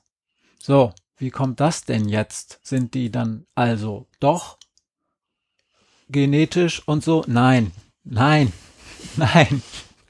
Aber die bringen halt häufig bestimmte Risikofaktoren mit. Und zwar nicht, weil sie Ausländer sind, sondern weil es mit diesem Begriff des Ausländers ähm, korrelierte Faktoren gibt. Also sie bringen Risikofaktoren mit. Oder sie erleben hier in Deutschland eine Behandlung, die sie zu Risikokandidaten macht. Beispiel Bildungsintegration.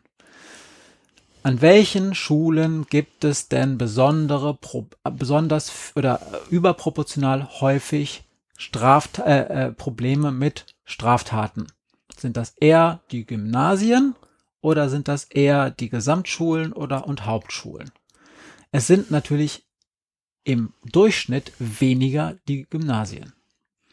So. Wenn du aber als Ausländer in eine äh, mit, mit Kindern nach Deutschland kommst und dann müssen die Kinder ja beschult werden, dann gibt es ja häufig ein Problem mit der sprachlichen Integration. Und wir haben ja ein Land, in dem in den meisten Bundesländern nach vier Schuljahren dann fein gesiebt wird.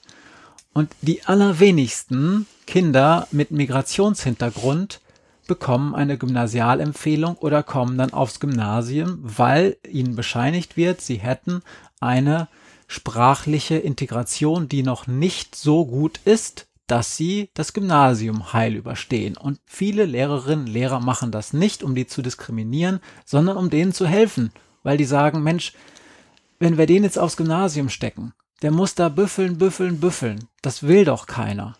So.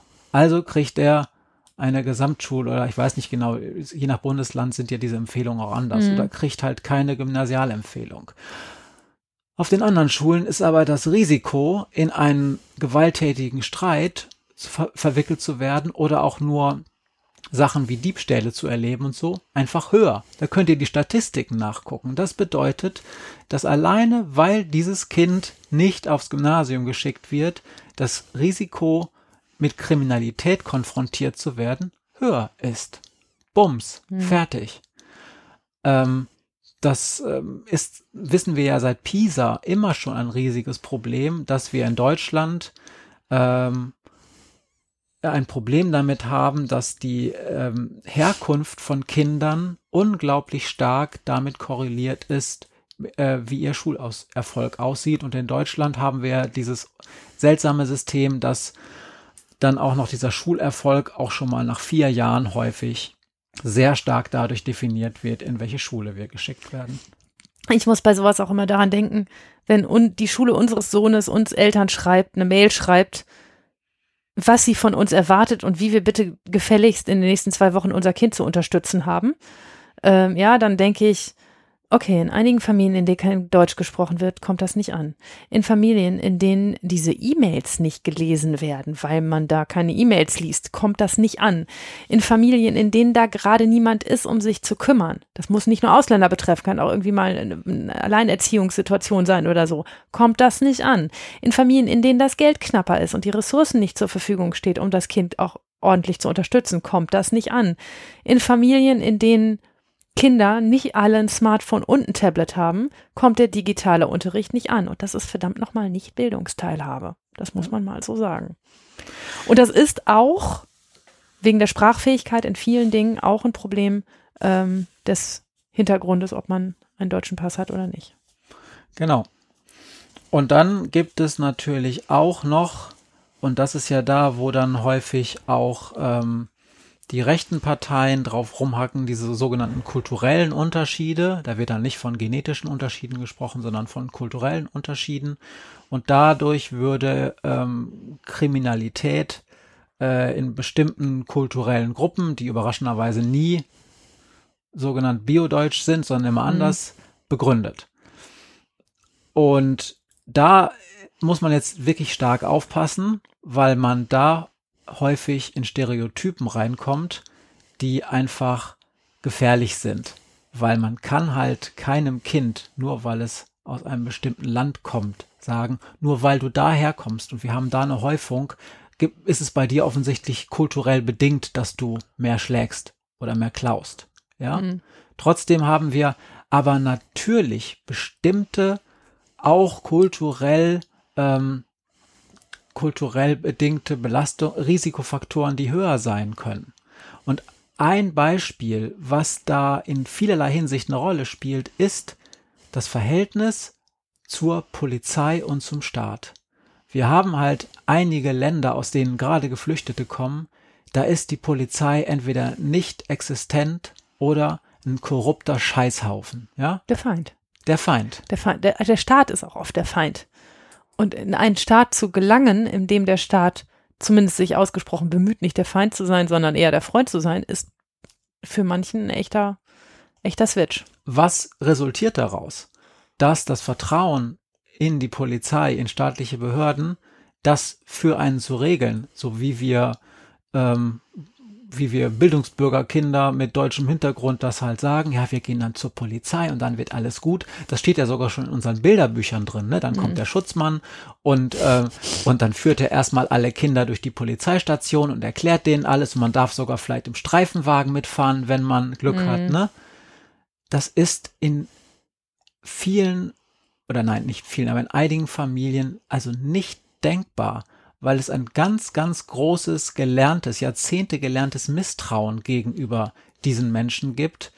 Und dadurch hast du natürlich Probleme, wenn du äh, bestimmte Dinge halt nicht mit bestimmten Problemen nicht zur Polizei ja. läufst. Ich spüre das manchmal vor Gericht, wenn ich da sitze und mit einem jungen Menschen oder seinen Eltern rede und sage, jetzt sag mir doch einfach, was passiert ist. Ja, danach räumen wir den Shit auf und dann wird's wieder gut. Wir müssen erst klären, was passiert ist und dann klären wir, was gemacht wird. Und du musst das Grundvertrauen darin haben, dass wenn du mir alles auf den Tisch legst, das am Ende schon irgendwie gut wird. Das ist natürlich nicht in den großen Straftaten so, ne? Also ich rede jetzt von dem, von dem Kleinscheiß. Aber ich habe eine grundsätzliche Akzeptanz, bin eine freundliche junge Frau, nicht mal ganz so jung, aber ähm, freundlich und, äh, und offen. Ich nichts gesagt. er hat gezuckt. Ähm, freundlich und offen und, äh, und habe die Grundakzeptanz, dass die meisten Leute, wenn sie mich sehen, sagen, ja gut, wenn die sagt, es wird heute alles gut, wenn ich hier alles auf den Tisch packe, dann, dann vertraue ich der Sache mal. Und ich merke, dass das ähm, auch kulturell bedingt durchaus mal unterschiedlich sein kann, ob die Leute darauf vertrauen, was ich sage und ob ich das auch am Ende einhalten werde. Das ähm, ja, wird sehr unterschiedlich wahrgenommen. Also mit großem Misstrauen begegnet man mir eigentlich nicht. Dafür, wie gesagt, ähm, verhandle ich auch zu offen. Aber dass man erstmal vorsichtiger ist mit dem, was, was derjenige, der da vorne in Robe und in Schwarz etwas erhöht am Tisch sitzt, sagt, das ist ähm, ja schon zu merken. Und, und jetzt komme ich noch, noch schlimmer in ein kulturelles Stereotyp. Äh, ich sage es jetzt aber einfach mal, weil es auch in der Kriminologie diskutiert wird, ernsthaft. Ähm, wenn man sagt, die Polizei funktioniert halt in bestimmten Regionen nicht, gar nicht und der Staat auch nicht, dann brauchst du ja Alternativen. Ja, es ist ja nicht so, dass Menschen da unzivilisiert leben. Im Gegenteil, es, es gibt da halt andere Mechanismen und zum Beispiel ist es da nur wichtig, dass sich Menschen grundsätzlich mit zum Beispiel einer anderen Art von Respekt begegnen, weil man sich darauf verlassen muss, dass der Gegenüber bestimmte Dinge nicht macht, weil es keine Instanz darüber gibt, die Verstöße sanktionieren, regeln kann. Und darum ist es tatsächlich so, dass solche sogenannte Respekt- oder Ehrverstöße, also einfach nur, wenn du sagst, ey, du lügst doch, ja, das ist bei, bei uns ist das irgendwie auch scheiße, wenn jemand sagt, du lügst, aber es ist halt auch nicht die Welt. Dann sagt man ja, du Arschloch oder so und dann war es das vielleicht. Aber man muss sich halt in bestimmten Staaten darauf verlassen, dass der die Wahrheit sagt. Weil wenn der nicht die Wahrheit sagt, dann ist vielleicht ein Vertrag nicht mehr gültig. Und es gibt keine Instanz, die das belegen kann. Es gibt auch niemanden, der das schlichten kann, wenn es gerade in einem Kriegsgebiet ist, ja. Darum ist halt so eine Kultur von Respekt und Ehre manchmal verdammt wichtig. Und dann kommen die und ich sage mal die, zu uns nach Deutschland und müssen sich Sachen gefallen lassen, auch an Beschimpfungen auf dem Schulhof zum Beispiel oder von irgendwelchen Leuten auf der Straße, wo ihnen ihre Eltern beigebracht haben, das darfst du dir nie gefallen lassen. Da musst du sofort reagieren. Hm.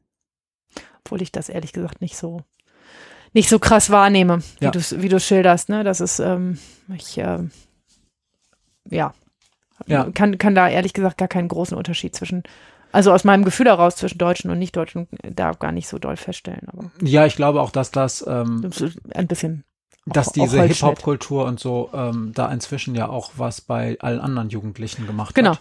Äh, und sagt, also Respekt muss halt irgendwie, ist halt für alle inzwischen eine sehr wichtige Sache. Ja, und auch Respekt als Ausrede ja. dafür, ne? Also ähm, wie oft mir übrigens völlig unabhängig vom Hintergrund, ob nur Deutsch oder nicht, ähm, Leute sagen, äh, meine Mutter beleidigt ähm, und, und äh, das lässt mir nicht gefallen, dass einer meine Mutter beleidigt. Man denkt so, Alter, geh doch weg und dreh dich um oder beleidige die Mutter zurück. Ist mir doch egal, aber hör auf, dem auf die Mappe zu hauen. Ne? Ähm, und das ist tatsächlich nichts, was ich an der in, in, meiner Wahrnehmung an der Nationalität festmachen ja, würde. Deine Mutter kocht ohne Salz. Ja, schlimmste, schlimmste Beleidigung ever. Deine Mutter kocht ohne Salz. Ja, ich habe auch einen Fall dazu. Also, äh, was heißt dazu? Aber einen Fall, der so ein bisschen in, ähm, in dem Bereich spielt und der ein bisschen die, die Problemlage widerspiegelt. Ja, dann. Ist auch mein letzter Fall für heute. Er heißt Ali. Ali ist das siebte von insgesamt acht Kindern einer Familie aus Vorderasien. Die Familie ist staatenlos. Gibt's nicht, denkt ihr? Jeder hat einen Pass? Nein, nein, das stimmt so nicht. denn in Deutschland leben zum Beispiel derzeit fast 10.000 Menschen, die keine Staatsangehörigkeit haben ähm, und deshalb keinen Pass besitzen und auch kein Konto öffnen können und alles, was damit so zusammenhängt. Ein Beispiel für Staatenlosigkeit sind Menschen, zum Beispiel, die in den palästinensischen Autonomiegebieten geboren wurden und dort einen palästinensischen Pass erhalten haben, der aber in der westlichen Welt, zumindest in einigen Teilen, nicht anerkannt ist, weil Palästina als Staat nicht anerkannt ist. Alis Eltern sind vor 22 Jahren nach Deutschland gekommen. Sie sind staatenlos und werden hier in Deutschland geduldet. Ich habe keinen Überblick über ihr Ausländerverfahren, aber seit 22 Jahren können sie weder eingebürgert werden, noch ist es möglich, sie abzuschieben oder eine Staatsbürgerschaft anzuerkennen. Das bedeutet praktisch, dass sie eine Duldung bekommen, ein Passersatzpapier, auf dem drauf steht, sie seien geduldet, dass sie alle drei Monate erneuern müssen. Das heißt, alle drei Monate wieder zum Ausländeramt müssen, um dort erneut für die nächsten drei Monate geduldet zu werden. Sie können nur auf kompliziertem Weg Geld verdienen, dürfen nur sehr eingeschränkt arbeiten. Und von den acht Kindern sind sechs, so auch Ali, in Deutschland geboren. Trotzdem ist er kein Deutscher, weil das Recht der Blutsverwandtschaft gilt und nicht das gilt, wo man geboren worden ist. In Alis Familie ist Kriminalität leider eher normal. Alle strafmündigen Kinder begehen mal mehr, mal weniger Straftaten und Ali ist eher einer der schlimmeren von ihnen. Er ist ein sogenannter Intensivtäter.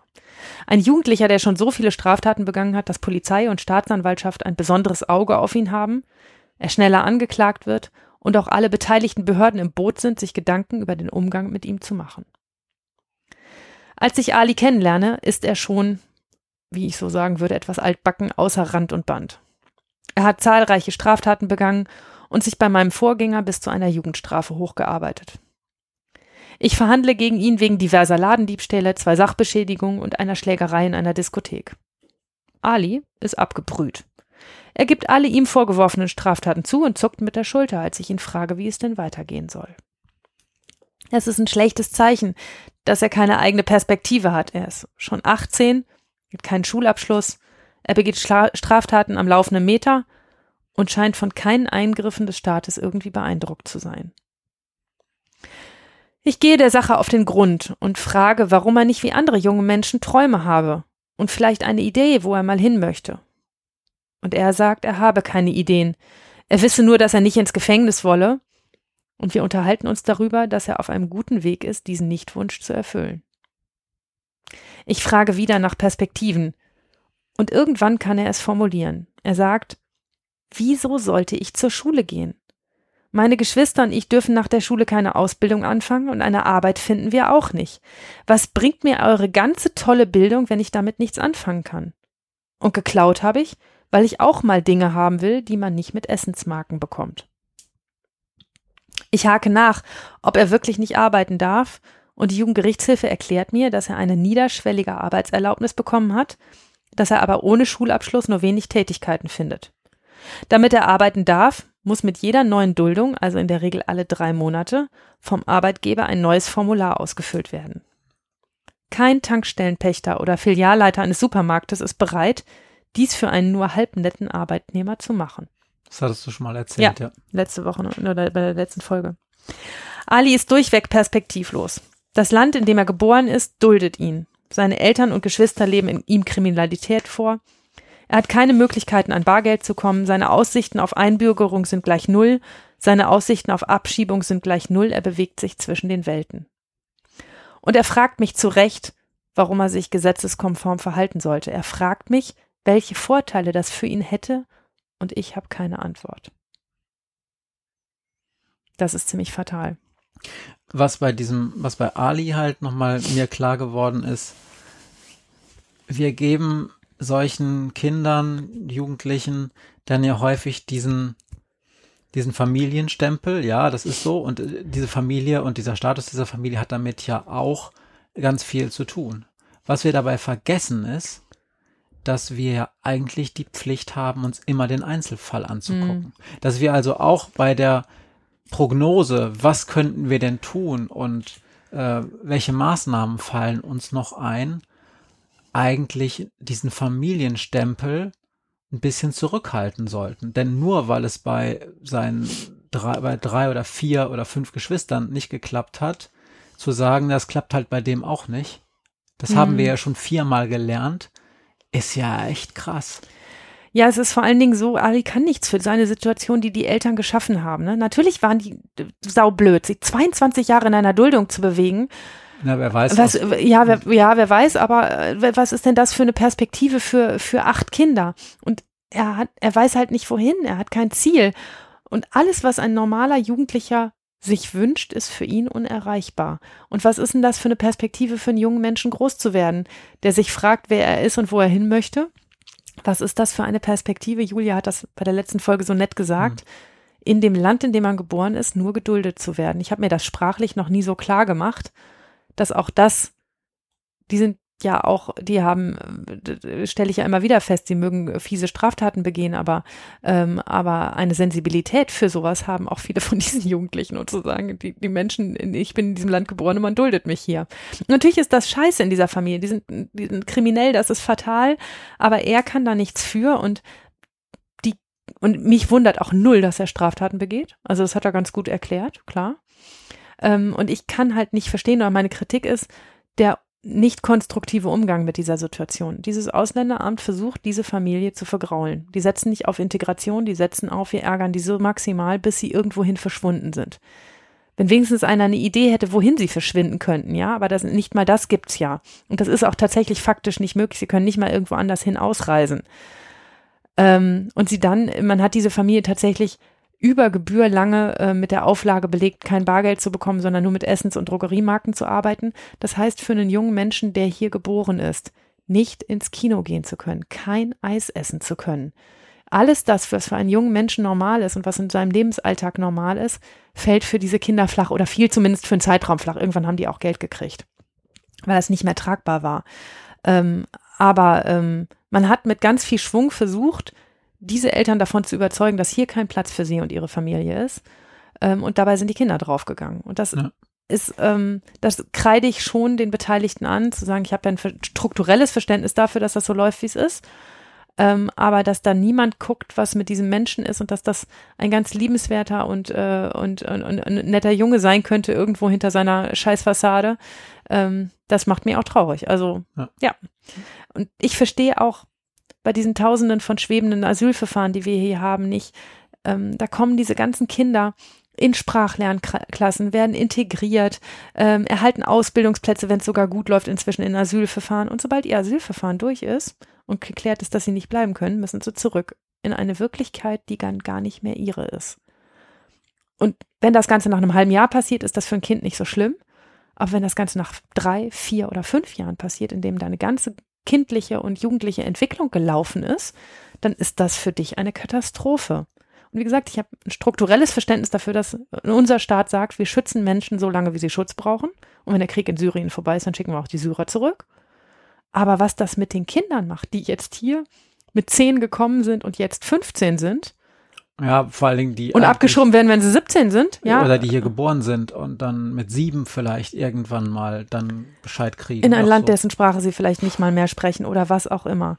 Das ist ein echtes Problem und ich, wie gesagt, ich habe ein grundsätzliches Problem dafür, äh, Problembewusstsein dafür, dass man Dinge auch großstrukturell denken muss. Aber wir sind ja hier dafür da, an den einzelnen Menschen zu denken und das tun wir auch im Jugendrecht. Und da tut es mir für den einzelnen Menschen leid, der da sitzt, weil wenn er keine Perspektive hat, wo soll er die denn hernehmen? Und wo soll ich eine für ihn schaffen? Wir haben mit Ali dann tatsächlich, ähm, die Jugendgerichtshilfe hat ähm, der hat eine Bewährungsauflage gekriegt und ähm, also eine Bewährungsstrafe, eine Jugendstrafe zur Bewährung und als Bewährungsauflage eine Arbeitsauflage gekriegt, ähm, die dann von der Jugendgerichtshilfe begleitet in ein Arbeitsverhältnis ähm, umgeswitcht werden konnte, das dann auch, da hat sich dauerhaft die Jugendgerichtshilfe, ich meine drei oder vier Jahre drum gekümmert, dass diese Formulare immer ausgefüllt werden und dass auch so ein niederschwelliger Arbeitgeber das nimmt, damit er wenigstens die Chance hatte, da mal ein bisschen Geld zu verdienen und irgendwie aus diesem Trott rauszukommen. Apropos Flüchtlinge, auch da gibt es ja noch weitere Probleme, die ähm, Flüchtlinge, ähm, auch minderjährige Flüchtlinge, dann ähm, eher Kriminalitätsrisiken äh, unterziehen, nämlich zum Beispiel, dass so eine Flucht ja nun wirklich kein Pappenstiel ist. Mhm. Das heißt, die haben häufig eine Fluchtgeschichte hinter sich, die sie ähm, prädestiniert dafür macht, auch in der sogenannten Aufnahmegesellschaft eher Probleme zu machen. Denn wenn du Viktimisierungs-, also Opfererfahrungen gemacht hast auf deiner Flucht, wenn du auf deiner Flucht auch bestimmte Dinge tun musstest, um zu überleben, ja, dann hast, bringst du schon ein ganzes Bündel von Risikofaktoren mit, bevor du überhaupt nach Deutschland gekommen bist. Und die werden natürlich überhaupt nicht angemessen bearbeitet. Selbst wenn dein Asylverfahren, dein Flüchtlingsstatus hier anerkannt wird, ob es nun, nun subsidiär oder ähm, in einem hm. äh, äh, äh, ordentlichen Asylverfahren ist, ähm, wird ja nicht darauf reagiert, was das denn eigentlich heißt, wenn du Gewalt erfahren hast, entweder in deinem Herkunftsland oder auf deiner Flucht. Da wird nicht dafür gesorgt, dass das in einer Art und Weise bearbeitet wird, dass du hier in Anführungsstrichen funktionieren kannst. Und wenn das nicht gemacht wird, dann darf man sich doch nicht wundern, dass so jemand irgendwann mal austickt. Ja, das Ganze ist so, ähm, das ist so abstrakt als Argument. Und für mich ist das das erste Mal real geworden, als meine Eltern ein ähm, junges Flüchtlingsmädchen aufgenommen haben, die 17 war zu dem Zeitpunkt. Und meine Eltern wollten irgendein Wochenende wegfahren und haben sie gefragt, ob sie sie allein zu Hause lassen können. Und dann hat sie geguckt und gesagt, ja, wieso denn nicht? Und dann hat mein Vater gesagt, na ja, nicht, dass du Angst hast allein zu Hause. Und er sagt, er hätte, sie hätte ihn total verständnislos angeguckt und hätte gesagt, Jürgen, ich bin von Syrien allein nach Deutschland gekommen. Ich habe vor nichts Angst, was hier alleine an einem Wochenende in diesem Haus passieren könnte. Mir sind ganz andere Dinge passiert. Und wie real das ist und wie, wie, welchen Gefahren die ausgesetzt war, das ahnt man nur, die hat das nie erzählt. Aber welchen, welchen Gefahren die ausgesetzt war und was die erlebt haben muss in der Zeit, ähm, das wird dadurch echt greifbar, finde ich. Und ähm, ja, ja ähm, man, man sagt es immer so, so abstrakt und dann, dann hat man mal ein Beispiel dazu und denkt so, ja, scheiße, du hast keine Angst alleine abends im Dunkeln, ähm, weil, weil du einen ganz anderen Weg hinter dir hast. Ja, also auch das ist natürlich aber etwas, was ähm, wir uns nicht klar machen, dass halt viele, gerade auch Jugendliche, die so eine selber diese Flucht angetreten haben, dass die halt einen Rucksack mitbringen mhm. und solange wir nicht zynisch sagen, ja, dann nehmen wir sie halt gar nicht auf. Also das Asylrecht gilt bei uns im Land nicht, ja. Solange müssen wir aber auch dann mit den Konsequenzen leben. Ja, was tun wir denn dann, um äh, Menschen vernünftig zu integrieren? Mhm. Und äh, auch das führt natürlich zu einer Befassung mit solchen Heu Leuten häufig im Rahmen von Kriminalitätsverfahren. Häufig ist es ja Pillepalle. Also in Alis Fall habe ich mich wirklich gefragt, und ich glaube, ich habe das in dem Verfahren auch öffentlich thematisiert, was wäre eigentlich gewesen, wenn dieses Ausländeramt diese Familie nicht so getriezt hätte? Wäre es für diese Kinder, also für diese Eltern geschenkt, ne? Aber wäre für diese Kinder irgendwas anders gelaufen? ähm, wenn sich nicht alle darauf versteift hätten zu sagen, wir machen euch das Leben hier so scheiße, wie es nur irgendwie geht. Ja. Wie redest du denn mit Leuten mit Migrationshintergrund vor Gericht so, dass die dich verstehen? Ich denke manchmal, also ich stelle mir immer vor, also wenn ich jetzt in Vietnam zum Beispiel da sitzen würde, weil ich irgendeinen Scheiß gemacht habe, ja, und ich bin sprachlich so okay begabt. Ich kann gut Englisch, aber ich habe erfahren, dass ich so mit anderen Sprachen echt nicht so viel am Hut habe. Mhm. Wie, und ich stelle mir vor, ich sitze da jetzt und ich muss überhaupt erstmal verstehen, was da passiert. Und ich müsste eigentlich sogar auch die Einzelheiten dessen, was da passiert, also auch sprachlich greifen, um da vielleicht auch nochmal intervenieren zu können und sagen, nee, nee, so war das gar nicht. Mhm. Und natürlich gibt es einen Dolmetscher offenbar häufig. Ja. Aber wie sorgt man dafür, dass auch wirklich ein Verständnis über die Einzelheiten dieses Verfahrens, sowohl über den Ablauf selber als auch über die sprachlichen Details, äh, passiert? Der Dolmetscher dolmetscht ähm, im, im Idealfall simultan, also wirklich wörtlich. Ähm, und der Dolmetscher ähm, man merkt schon aus den Antworten, ich lasse ja keinen aus meinem Gerichtssaal raus, ohne dass er mit mir gesprochen hat. Also das passiert ja ganz selten, dass einer nicht mhm. mit mir redet. Und ähm, ich merke schon aus dem, wie einer auf mich reagiert und antwortet, ob der eigentlich mitschneidet, was wir da gerade tun oder nicht. Ne? Also ich habe das auch mit, mit Deutschen oft genug, dass die dann am Ende in so einem, so einem äh, Leistungserschleichung, Schwarzfahren-Verfahren sagen, aber ich habe doch 60 Euro bei den Verkehrsbetrieben bezahlt. Ich verstehe das gar nicht, warum ich hier noch sitze. Ja, und wenn man merkt, okay, der hat den Unterschied noch nicht verstanden zwischen der Strafe, die er dafür zahlt, dass er schwarz gefahren ist gegenüber dem Unternehmen und der Straftat, und das müssen wir noch mal erklären, dann erkläre ich das auch in diesem Fall. Und genauso ist das mit Leuten aus äh, anderen Ländern, anderen Kulturen. Ähm, den versuchen wir so lange nahezubringen, was jetzt hier der der Switch in der Nummer ist, bis es klappt. Dafür ist natürlich auch in ganz vielen Dingen die Jugendgerichtshilfe da und zuständig, wenn sie denn hingehen und dort ähm, aufschlagen, dann ähm, sind da ganz viele Dinge vorher schon geklärt, die ihnen sagen, so läuft ein Gerichtsverfahren ab. Mhm. Ähm, die Richterin ist so und so drauf, ähm, das und das wäre schlau, wenn du das tust, das und das wäre nicht so schlau.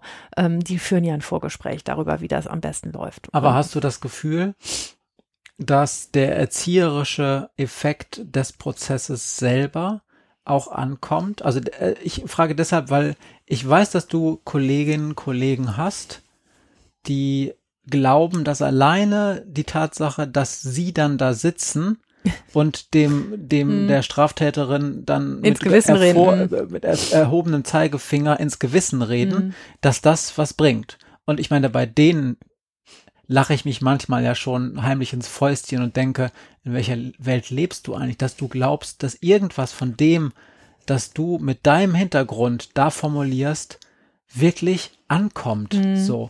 Ich sage ja immer, ich glaube, dass von dem, was wir da sagen, ganz we wenig relevant ist.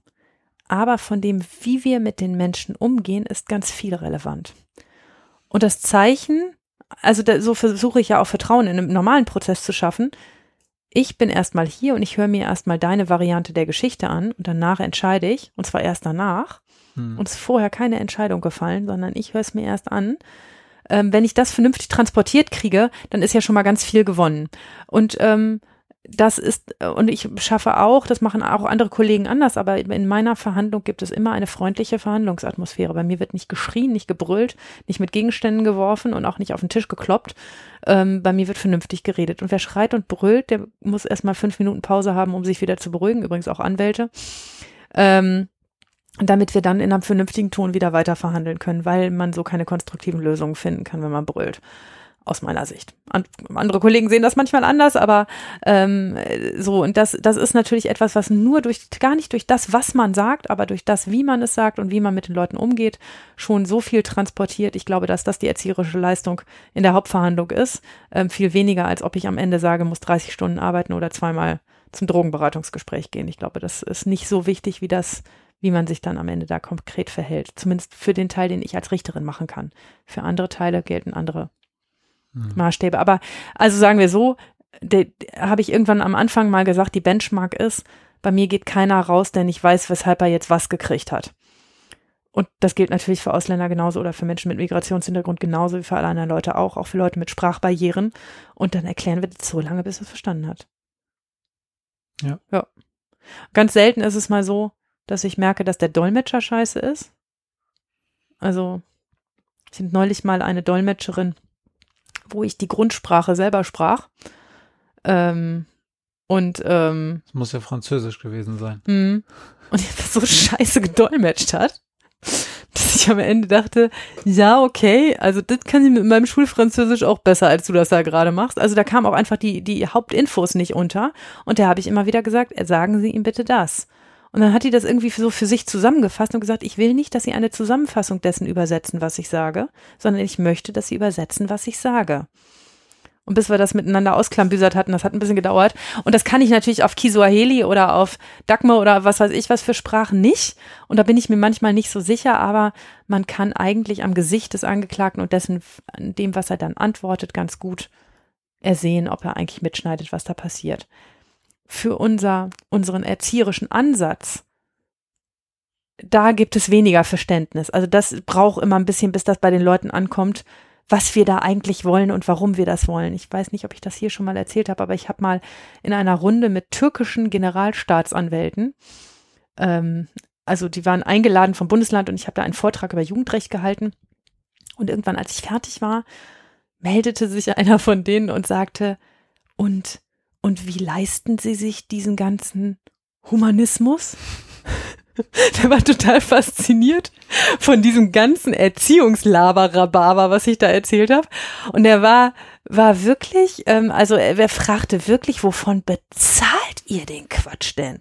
Ja, äh, gar nicht. Ihr, ihr, leistet euch diesen Humanismus gar nicht. Du leistest ihn dir und ein paar engagierte Kolleginnen, aber ich glaube nicht, dass der Staat generell immer so aber das Jugendrecht in, in seiner Ausgestaltung und wenn es denn so angewendet wird, wie es gedacht wird, leistet sich diesen Humanismus. Und ich habe ihm dann auch ganz freundlich gesagt, dass ich glaube, dass es auch ökonomisch eine Rechnung ist, die sich nach hinten rechnet. Wenn man sich vorne gut um die Leute kümmert und da viel Geld reinbuttert, um das richtig zu machen, spart man sich eine Menge Kriminalität mit Haft und allem drum und dran nach hinten raus. Das ist ja einer der wichtigen Ansätze dieser ganzen Präventionsforschung und auch dieser ganzen Präventionsansätze, dass ja. man sagt, es lohnt sich im Prinzip immer, wenn man am Anfang mehr Geld ja. ausgibt, weil dann gibt man am Ende nicht so viel Geld genau. aus. Und, Und das, das gilt, gilt für Gesundheit, das gilt aber ganz genauso auch für ähm, soziale Maßnahmen.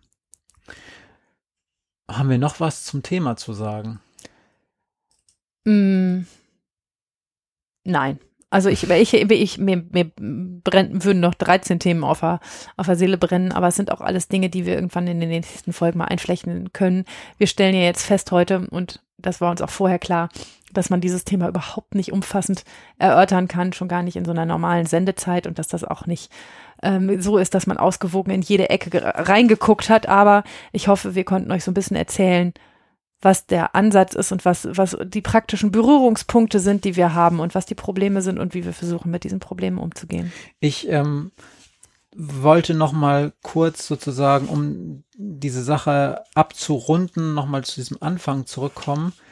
Ich bin halt, als ich mich das erste Mal mit der sogenannten Ausländerkriminalität beschäftigt habe, tatsächlich häufiger als diesem Verurteilungsscheiß, der aus der rechten Ecke kommt, damit beschäftigt man sich ja auch nicht groß, wenn man über Wissenschaft redet und ne, ne, mhm. bin ich halt häufiger mit so einer Tabuisierungstendenz ähm, konfrontiert worden, dass gerade ähm, linksliberale Zeitungen, aber auch Forschung aus diesem Bereich häufig gesagt haben, das gibt's nicht. Also, Kriminalität ist halt was, das aus verschiedenen Gründen passiert und alles, was da äh, das ganze Ausländerkriminalität nennt, ist schon Labeling. Also da, da mhm. dann nimmt man den Status, ist halt nicht deutsch und packt eine Stempel drauf und damit macht man schon Fehler. Das stimmt sogar. Aber damit hatte man auch häufig ein Sprechverbot überhaupt über Probleme in dem Bereich zu sprechen, weil man sich immer verdächtigt machte, ähm, den, den, den ähm, ja den Fakt, jemand ist Ausländer oder hat Migrationshintergrund ähm, mit Kriminalität und Kriminalitätsbelastung auch nur zu verbinden. Und das möchte ich hier nochmal sagen, das halte ich für grundfalsch. Ähm, natürlich muss man echt aufpassen und wir haben garantiert 27 Fehler gemacht mhm. und Ungenauigkeiten in dieser Folge. Aber Kriminalität, und auch das ist eine Binsenweisheit eigentlich, gerade bei den Jugendlichen, ist immer auch eine Art Messer. Es ist ein Messinstrument dafür, was in der Gesellschaft, auch in welcher Form gerade falsch läuft und wo man mit sozialen Maßnahmen, wo man mit Bildung, wo man mit ähm, finanziellen Hilfen dagegen steuern kann. Es ist also eigentlich sozusagen ein ganz fein austariertes Messinstrument. Und immer wenn wir sehen, dass am Ende dieses Messinstrumentes, also irgendwie Kriminalität in bestimmten Bereichen hochgeht, dann müssen wir aufpassen. Manchmal liegt es daran, dass ein Gesetz geändert wurde, mhm.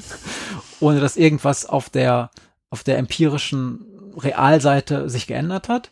Manchmal ist es aber auch so, dass ja in der Gesellschaft etwas schief läuft und darum finde ich es schon ganz gut, sich auch immer wieder diesen Bereich von Kriminalität, von Jugendkriminalität anzugucken, auch um bessere Instrumente zu entwickeln, wie man in Schule, in Sozialarbeit, in Ausbildung, im Beruf ähm, reagieren kann auf bestimmte gesellschaftliche Probleme, die zum Beispiel mit Migration zusammenhängen. Hm. Und darum finde ich es halt so wichtig, auch darüber zu reden.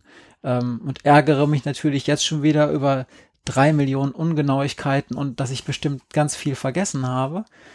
Also wenn ihr da draußen noch ähm, Dinge zu sagen habt, dann sagt's uns auch gerne wieder. ich habe auch jetzt dieses Mal gar nicht über Feedback gesprochen, was wir so im Rahmen der Ferien noch alles eingesammelt haben.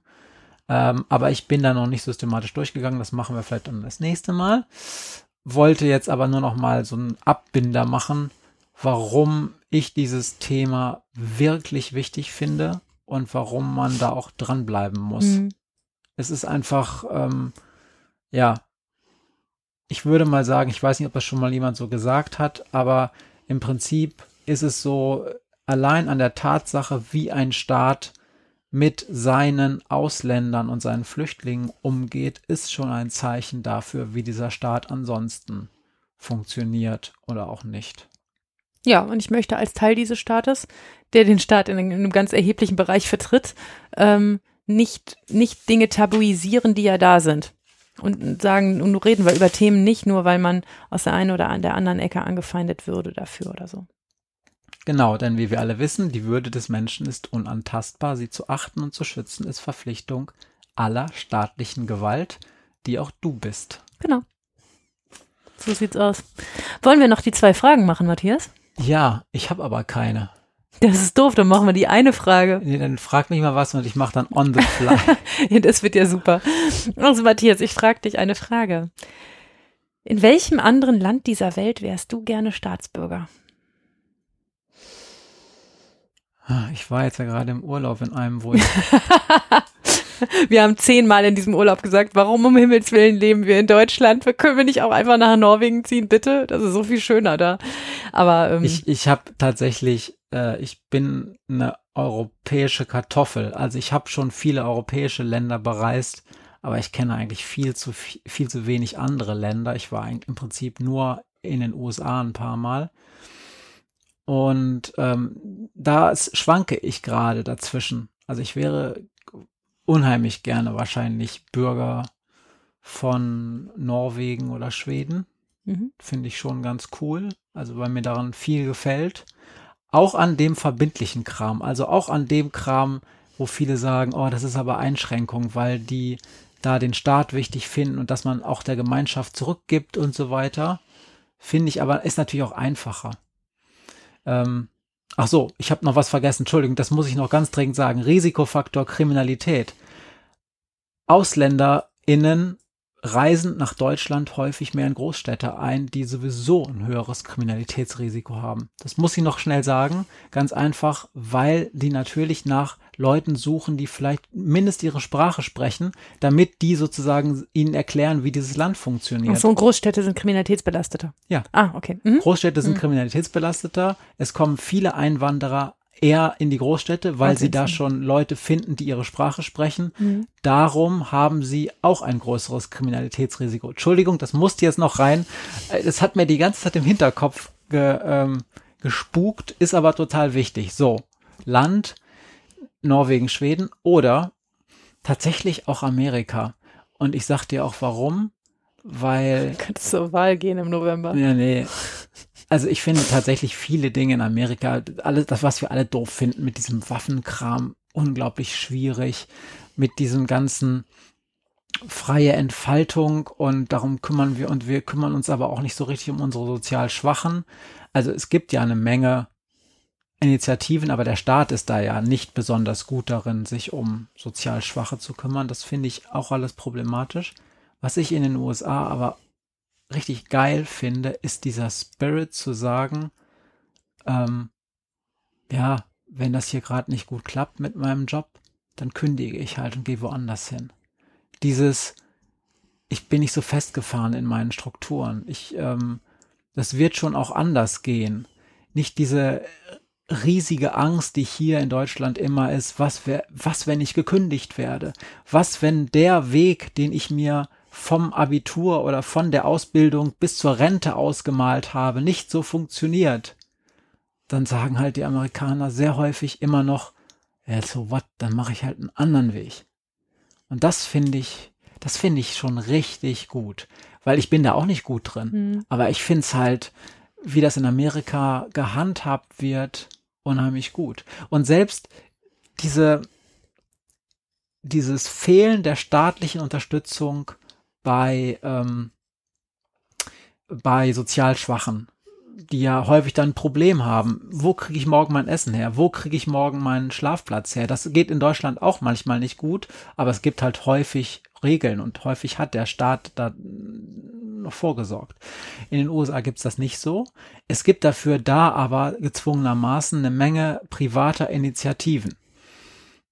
Das finde ich gar nicht besser, im Gegenteil, ich finde das eher schlechter, wenn das sozusagen auf den Goodwill von ein paar Millionären da immer ankommt oder von irgendwelchen Community Foundations. Was ich daran aber teilweise sehr gut finde, ist, dass es darum im sozialen Bereich in den USA aus meiner Wahrnehmung deutlich ähm, innovativere Ideen gibt, weil die halt immer wieder sich neue Dinge ausdenken müssen, um mit diesem Mangel an Unterstützung klarzukommen. Es ist also häufig so, dass wir aus, dass wir Deutschen das irgendwie ganz okay machen, aber aus Amerika einige Ideen dann übernehmen, die da in irgendeiner Community, Community Foundation schon gelaufen sind weil, weil die da ganz gute Erfahrungen mitgemacht haben. Das finde ich cool. Hm. Mhm. Ja, also. Ja, okay. Äh, Maria. Dann denke ich mir jetzt mal on the fly was aus. Ähm, gibt es, ich habe auch schon was. Du hast ja schon gesagt, du machst gerne einmal im Jahr viel Urlaub, mindestens drei Wochen.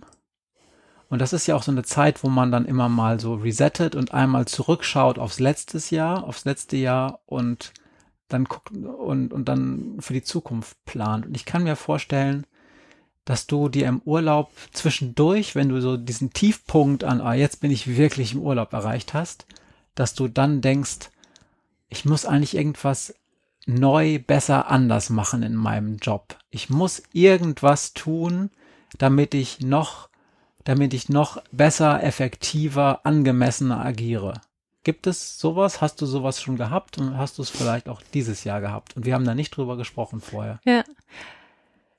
Ich habe das schon oft gehabt, dieses Gefühl, und das hat meistens was mit Arbeitsorganisation zu tun und mit der Frage, puh, wie, wie würde ich die Sachen besser in den Griff kriegen? Es geht ja um der, bei der Frage der Arbeitsorganisation immer um Zeit freischaufeln, um mir Gedanken zu machen um diese Jugendlichen.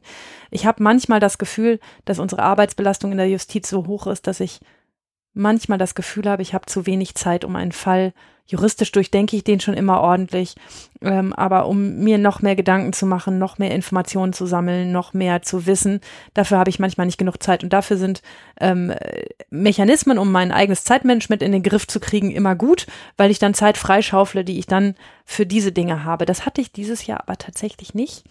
Ich habe dieses Jahr, und das ist ganz ehrlich, am Tag vor Arbeitsbeginn um 17 Uhr das erste Mal an die Arbeit gedacht. Und das spricht für einen extrem erholsamen Urlaub.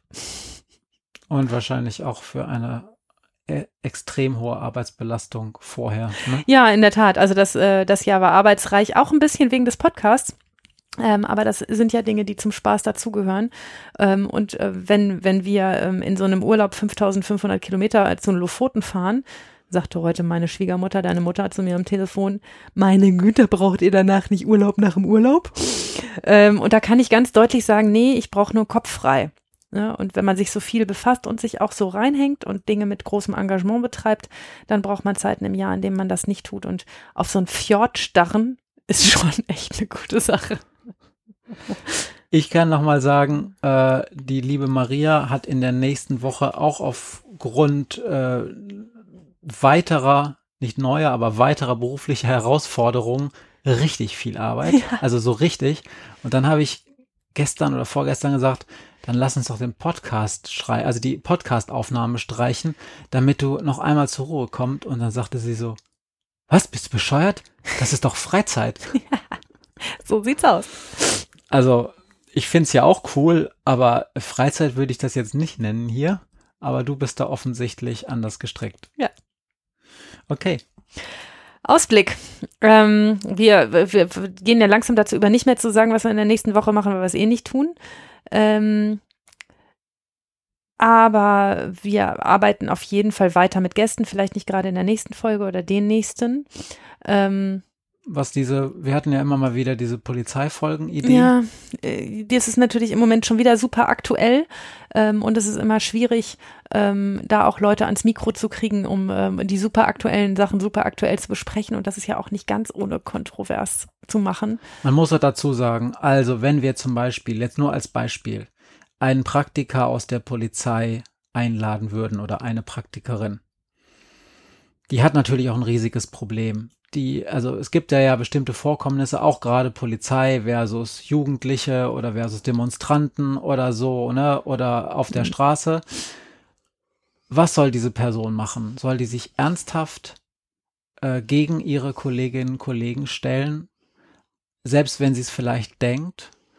Ähm, ist ein schwieriges Thema. Ja, und es ist für mich immer ein leichteres Thema, zu sagen, das und das kritisiere ich, denn ich bin unabhängige Richterin. Ich habe ja. keinen Chef, der mir sagt, was ich denken darf und was ich nicht denken darf. Und übrigens auch keinen, der mir sagt, was ich äußern darf und was ich nicht äußern darf. Ne? Ich muss immer ein bisschen, hier, wo ich hier aufpasse, ist, dass ich keine Geheimnisse aus meinen Akten verrate und ich, äh, ich passe auch auf, dass ich mich nicht befangen mache von, für, zu irgendwelchen Themen. Aber im Prinzip habe ich niemanden, der mir sagt, und das geht so nicht, wie du das machst. Und das ist natürlich in anderen Berufen auch wirklich schwieriger.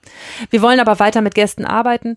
Ähm, und wenn ihr mal was habt, Anregungen, wo ihr sagt, oh, darüber müsst ihr dringend reden, das brennt doch gerade oder das brennt mir gerade, ähm, dann schreibt uns. Und wenn ihr mal einen tollen Fall habt, von dem ihr sagt, der ist eigentlich so grandios, der muss mal erzählt werden, dann freuen wir uns auch da über Post. Ich habe auch noch eine Idee, was die Polizeifolge angeht. Kann ich dir gleich mal erzählen. Ja, bitte wenn wir das Mikrofon ausgemacht haben. So ist es. Schauen wir mal, was wir in der nächsten Folge so machen. Alles klar, dann äh, haltet die Ohren steif da draußen. Wir hören uns dann hoffentlich wieder im gewohnten zwei Wochen Abstand, also heute in 14 Tagen. Und ansonsten war's das. War schön mit dir heute. Dito. Bis dann. Ciao. Tschüss. If they can't understand it, how can they reach me? I guess they can't, I guess they won't, I guess they front. That's why I know my life is out of luck, fool.